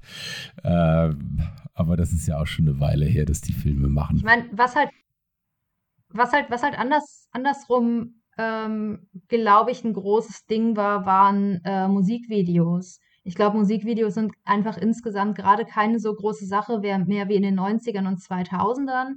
Aber in den 2000ern kam YouTube auf und genauso wie man halt diese feste Reihe an Filmen hatte, boah, hast du den gesehen? Das ist halt so krass. Ähm, waren dann halt das, das Cradle of Filth Video, in dem die sich mit den Geigenbögen die Pulsadern aufspielen. Oder ähm, das Dear in Grey Video, das überall zensiert ist, aber irgendjemand hat halt so die eine, eine Version davon bei sich auf der externen Festplatte und die geht dann so von Haushalt zu Haushalt und jeder darf sich das mal ansehen. Das, war, waren so 2000er Sachen, die ähm, eben die gleiche, also letztlich den gleichen Effekt dann für Musik hatten, wie diese populären Saw-Filme, die eben auch immer so ein bisschen Mutprobe waren. Traue ich mich jetzt, dieses Musikvideo anzusehen? Ich glaube, da, das ging dann eine Zeit lang so aufeinander zu. Äh, und jetzt weiß ich gar nicht mehr. Ähm, Leute haben TikTok. Ich weiß nicht, wie sehr Musikvideos ähm, Teenie-Kultur sind überhaupt. Und auch, das heißt, auch der Weg, wo die quasi so ineinander übergingen und dann eben möglicherweise eben FilmemacherInnen und äh, Bands wirklich interagieren konnten und zusammenarbeiten konnten. Wie viel das dann gemacht wird bei so wirklich großen Bands, weiß ich überhaupt nicht mehr. Pa Paul wollte noch was sagen? Ich, ich wollte sagen, uns fehlt nur noch ein Lieblingstrope, nämlich das von Heike ja, ähm, ich konnte mich nicht entscheiden zwischen zwei Lieblingstropes. Also habe ich versucht rauszufinden, welches davon wirklich offiziell als Trope da steht und ich finden konnte und ich konnte keins von beiden finden. Ähm, dementsprechend gebe ich euch jetzt zwei Tropes, die eigentlich in diese Trope-Liste aufgenommen werden könnten. Und wenn sie unter irgendeinem anderen Namen existieren, den ich nicht gefunden habe, dann äh, korrigiert mich bitte. Das eine ist äh, ein einfaches Plot-Element, das ist ich kann euch nicht sagen, wieso. Ich finde es immer super. Ich finde es immer super, wenn nebenher noch irgendwas Creature-artiges, idealerweise irgendein wildes Tier, rumläuft, das nicht unser Hauptplot ist, aber zwischendurch kann es mal dazukommen und es frisst jemanden. Ich finde es super. Es ist nicht das gleiche wie, es ist ein Creature-Feature und es geht um dieses Tier. Ähm, und es ist nicht das gleiche wie, ähm, ich habe zwei Monster, was weiß ich, Alien und Predator gegeneinander, sondern es ist halt einfach irgendwas, was noch so im Hintergrund ist. So wie das Krokodil in Eaten Alive, um das es nicht wirklich geht, aber es ist echt die ganze Zeit dabei. Ähm, und du weißt immer, ach ja, es könnte eigentlich auch noch mal so ein Krokodil kommen. Und vielleicht vergisst du zwischendurch mal, dass in diesem Film über diesen weirden Killer auch ein Krokodil ist. Aber es kommt wieder. Ähm, das freut mich jedes Mal, weil ich zuverlässig immer vergesse, dass es das Tier gibt. Ähm, oder eben was Vergleichbares, was die ganze Zeit angekündigt wird oder zwischendurch mal thematisiert wird. Und mich jedes Mal freue, wenn es wieder auftaucht und mir denke, da war doch was. Ähm, das ist jedes Mal, ich bin, das ist jedes Mal der, der T-Rex kommt in Jurassic Park aus dem Nichts und es ging um Raptoren und es ging nicht mehr um den T-Rex. Aber jetzt ist der T-Rex da, ach ja, den gibt's auch noch. Ähm, freut mich jedes Mal. Ähm, ich habe nicht rausgefunden, dass es tatsächlich einen Trope-Namen dafür gibt. Äh, aber das ist das eine. Jedes Mal große Freude. Ich kann nicht sagen, wieso. Hey Mensch, da war doch ein Krokodil, ist einfach eine Mut.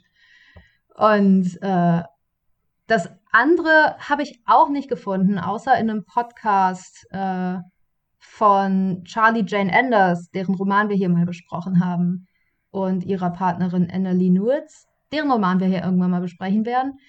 Ähm, die nannten das Fear of the One Percent, also den Horrorbereich, in dem es dezidiert darum geht, dass superreiche, superprivilegierte Menschen sich halt alles leisten können und sich dann im Nachhinein rausstellen kann, dass die abgefuckten Experimente von irgendeinem durchgeknallten Millionär in Auftrag gegeben wurden, ähm, dass die super vernetzte weiße Familie aus Get Out sich ähm, ja letztlich, letztlich schwarze Menschen aussucht, in, in, deren Körper sie übernehmen und in die sie sich reintransferieren.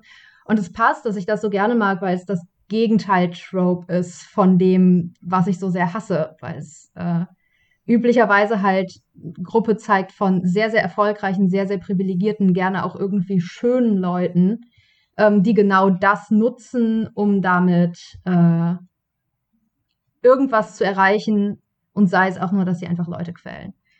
Und das finde ich jedes Mal interessant. Also ich finde es einfach interessant, wie die Sorgen und Horror drückt ja immer auch irgendwie so ein, so ein allgemeines Unbehagen aus. Und gerade eben Unbe Unbehagen gegenüber Armut, gegenüber Benachteiligung ist halt nichts, was ich besonders spannend finde. Unbehagen gegenüber, okay, es gibt halt, es gibt halt Leute, die unfassbaren Einfluss haben durch Privilegien und durch Geld. Und wie sieht die Angst aus, die das bei uns erzeugt? Das finde ich mega spannend. Und dementsprechend, ich habe es nicht gefunden, aber Fear of the One Percent wäre mein Lieblingstrope. Tatsächlich zwei Filme, die ich äh, rausgesucht habe, fallen da mit rein, nämlich Reaper the Genetic Opera und ähm, Ready or Not. Da sind beides mal sehr reiche Familien. Bei Ready or Not heiratet jemand einen in eine Familie, die ähm, Brettspiele herstellt, also sowas wie, keine Ahnung, Mattel. Und es stellt sich raus, die, die spielen halt Spiele mit, äh, die, die testen quasi jeden, der da neu einheiratet, indem sie so ein äh, Mörderspiel mit dem spielen. Und, ähm, und bei Re Repo, äh, The Genetic Opera, geht es um ähm, ja, Körperhandel. Du, es ist eine, eine, eine Krankheit, die, die, die die Welt ähm, in, in den Fängen hält. Haha, sehr realistisch. Und ähm, du musst dir deinen Körper kaufen und wenn du den nicht ähm, von einer reichen Familie und wenn du die nicht bezahlen kannst, dann kommt halt der Pfänder und holt sich zurück, was denen gehört. Also ja, ist auf jeden Fall auch einer meiner Lieblingselemente in, in Horrorfilmen. Ja, ich meine, mein, meine Wunschvorstellung ist jetzt natürlich ein Film, in dem die entsprechende Familie zu, zusätzlich noch ein Krokodil hat. Das zwischendurch. Ich glaube, das wäre mein perfekter Horrorfilm.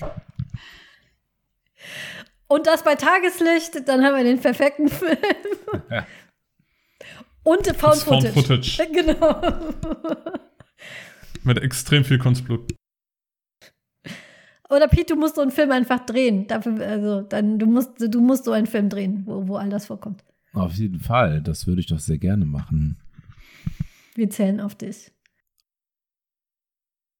Nee, ich glaube, ich kann dir da nur zustimmen auch. Also es sollte auf jeden Fall mehr ähm, One-Percent Horrorfilme geben. Ich meine, es gibt es ja zum Glück auch schon. Also das Horrorfilm-Genre ist ja durchaus ein klassenbewusstes Genre. Ähm, aber es gibt, finde ich, tatsächlich noch zu wenig schlaue Filme, die das ummachen. So, Angela, du hattest ja jetzt zum Beispiel Ready or Not genannt. Bei dem finde ich es ja sehr, sehr schade, dass der da ja irgendwie so eine äh, klassenkämpferische Prämisse irgendwie aufmacht und ich äh, habe den jetzt neulich auch erst gesehen und ich finde es auch in der ersten Hälfte total großartig, wie äh, Samara Weaving auch so dieses Unwohlsein, das man hat, wenn man bei reichen Leuten ist oder bei Leuten, die einen Knigge gelesen hat, wie sie das äh, transportiert und rüberspielt, aber sobald es dann irgendwie in die Menschenjagd geht und dann auch gerade mit der Auflösung, die der Film hat, verpufft er ja mhm. dann so, dann doch wieder so ernsthaftes Potenzial zur Auseinandersetzung. Und das ist ja eigentlich, finde ich ja immer das Tolle, dass Horrorfilm, wie ja vielleicht gar kein anderes Genre, ähm, die Möglichkeit hat, dadurch, dass es sich ja mit Ängsten und äh, Unbehagen auseinandersetzt, halt auch politische Themen zu verhandeln und zwar auf eine Art und Weise, die halt mega viel Spaß macht, die eben nicht irgendwie didaktisch oder mit dem Zeigefinger oder plump daherkommen kann, sondern die besten Horrorfilme sind ja tatsächlich die, wo man danach sitzt und denkt, oh fuck, ich habe gerade einen Zombie-Filme angeschaut, in dem es eigentlich um Umverteilung geht oder um Angst vor Kommunismus oder ähm, ähnliches. Das ist auf jeden Fall auch etwas, was ich mir mehr wünschen würde, aber tatsächlich vor allem auch mehr gut gemacht wünschen würde. So da, du hattest ja vorhin schon, äh, Heike, die Purge-Reihe, glaube ich, mal erwähnt, äh, wo das dann ja auch immer recht schade ist, dass da dann auch gar nicht so viel bei rumkommt letztlich, außer halt so ein paar, äh, die da oben aussagen. Und das finde ich dann ja doch auch immer etwas zu kurz gedacht und vor allem halt auch zu sehr wieder in your face. Also ich finde so bei den besten Filmen fällt einem ja äh, Horror, bei den besten Filmen und vor allem bei den besten Horrorfilmen fällt einem ja immer im Nachhinein erst auf, was da alles drin steckte, weil man beim Schauen eigentlich zu sehr äh, on the thrill ride war. Ja, und ich glaube, das Problem damit ist halt, dass es super schnell unangenehm wird in dem Moment, in dem es zu, zu abstrakt ist, weil so ein plumpes die da oben, das ist keine wirkliche Angst. Und deswegen funktionieren halt so Sachen wie Ready or Not oder Get Out so gut, ähm, weil es eben da einfach nur auf so einen reichen Familienzusammenhang bezogen ist. Und das wiederum als, als Horror, das, das funktioniert, das ist einem, das ist einem unangenehm. Ähm, genauso wie halt so ein äh, Vorstadt, äh, Reihenhaus, Horror. So Wes Cravens People Under the Stairs ist ja auch so einer, der das versucht, dann äh, mhm. Ähm, die, da, da sind, sind diese, da ist dieses Paar, das vielleicht auch kein Paar ist, und sie sind einfach super fundamental creepy und der kleine Junge, der in dieses Haus gerät und sich die ganze Zeit verstecken muss. Jetzt, wo ich drüber nachdenke, es ist eigentlich so ein Roald Dahl-Film eigentlich, ohne dass es eine Roald Dahl-Vorlage gibt. Es ist total unangenehm und gruselig und nach außen hin tun sie die ganze Zeit so, als sei alles in Ordnung und dann findet man nach und nach raus, welcher Horror sich under the stairs versteckt. Ähm, ich habe jetzt die ganze Zeit überlegt und gegrübelt, was es denn für, für einen Horrorfilm gibt, den ich kenne, der in dieses One-Percent-Genre passt, weil mir ist äh, partout keiner eingefallen, außer Get Out, den du schon genannt hattest. Und dann ist mir doch einer eingefallen nämlich äh, einer, der ist schon sehr lange her, dass ich ihn gesehen habe, aber in meiner Erinnerung passt er rein. Das ist der Film Fido oder Fido. Ich bin mir nicht ganz sicher, wie man ihn ausspricht. Ähm, und das ist ein Film, da geht es darum, dass äh, eine Zombie-Apokalypse in den 50er Jahren stattgefunden hat. Und äh, die Menschen haben das überlebt und äh, haben die äh, übrigen Zombies, äh, was ja, äh, ein paar tausend, ein paar Millionen oder so sind, haben sie dann genutzt, um für die reichen Leute, die es gibt, als Sklaven zu arbeiten. Also die, die Zombies mähen dann den Rasen und so weiter und äh, werden kontrolliert durch so ein Halsband, was sie haben. Und äh, das ist auch ein, ein sehr schöner Commentary auf genau dieses 1% und irgendwann rebellieren dann eben die Zombies gegen diese, gegen diese reichen äh, Suburb-Menschen äh, in den 60er Jahren oder 50er Jahren und äh, das passt dann eigentlich auch wieder ganz gut in äh, die Fear of a One Percent, weil es sich dann wirklich nur an Leute richtet, wo man dann auch das Gefühl hat, okay, die haben es verdient. Angela oder Pete. Äh, sorry, nee, dann wollte ich an dieser Stelle tatsächlich noch einfach auch noch mal als äh, Werbung für Hostel 2 machen, weil auch das ein ganz großartiger Fear the One Percent Horrorfilm ist, der vor allem auch am Ende ähm, durchaus schlau zeigt, wie schwierig das dann auch ist, aus dieser kapitalistischen Logik herauszukommen.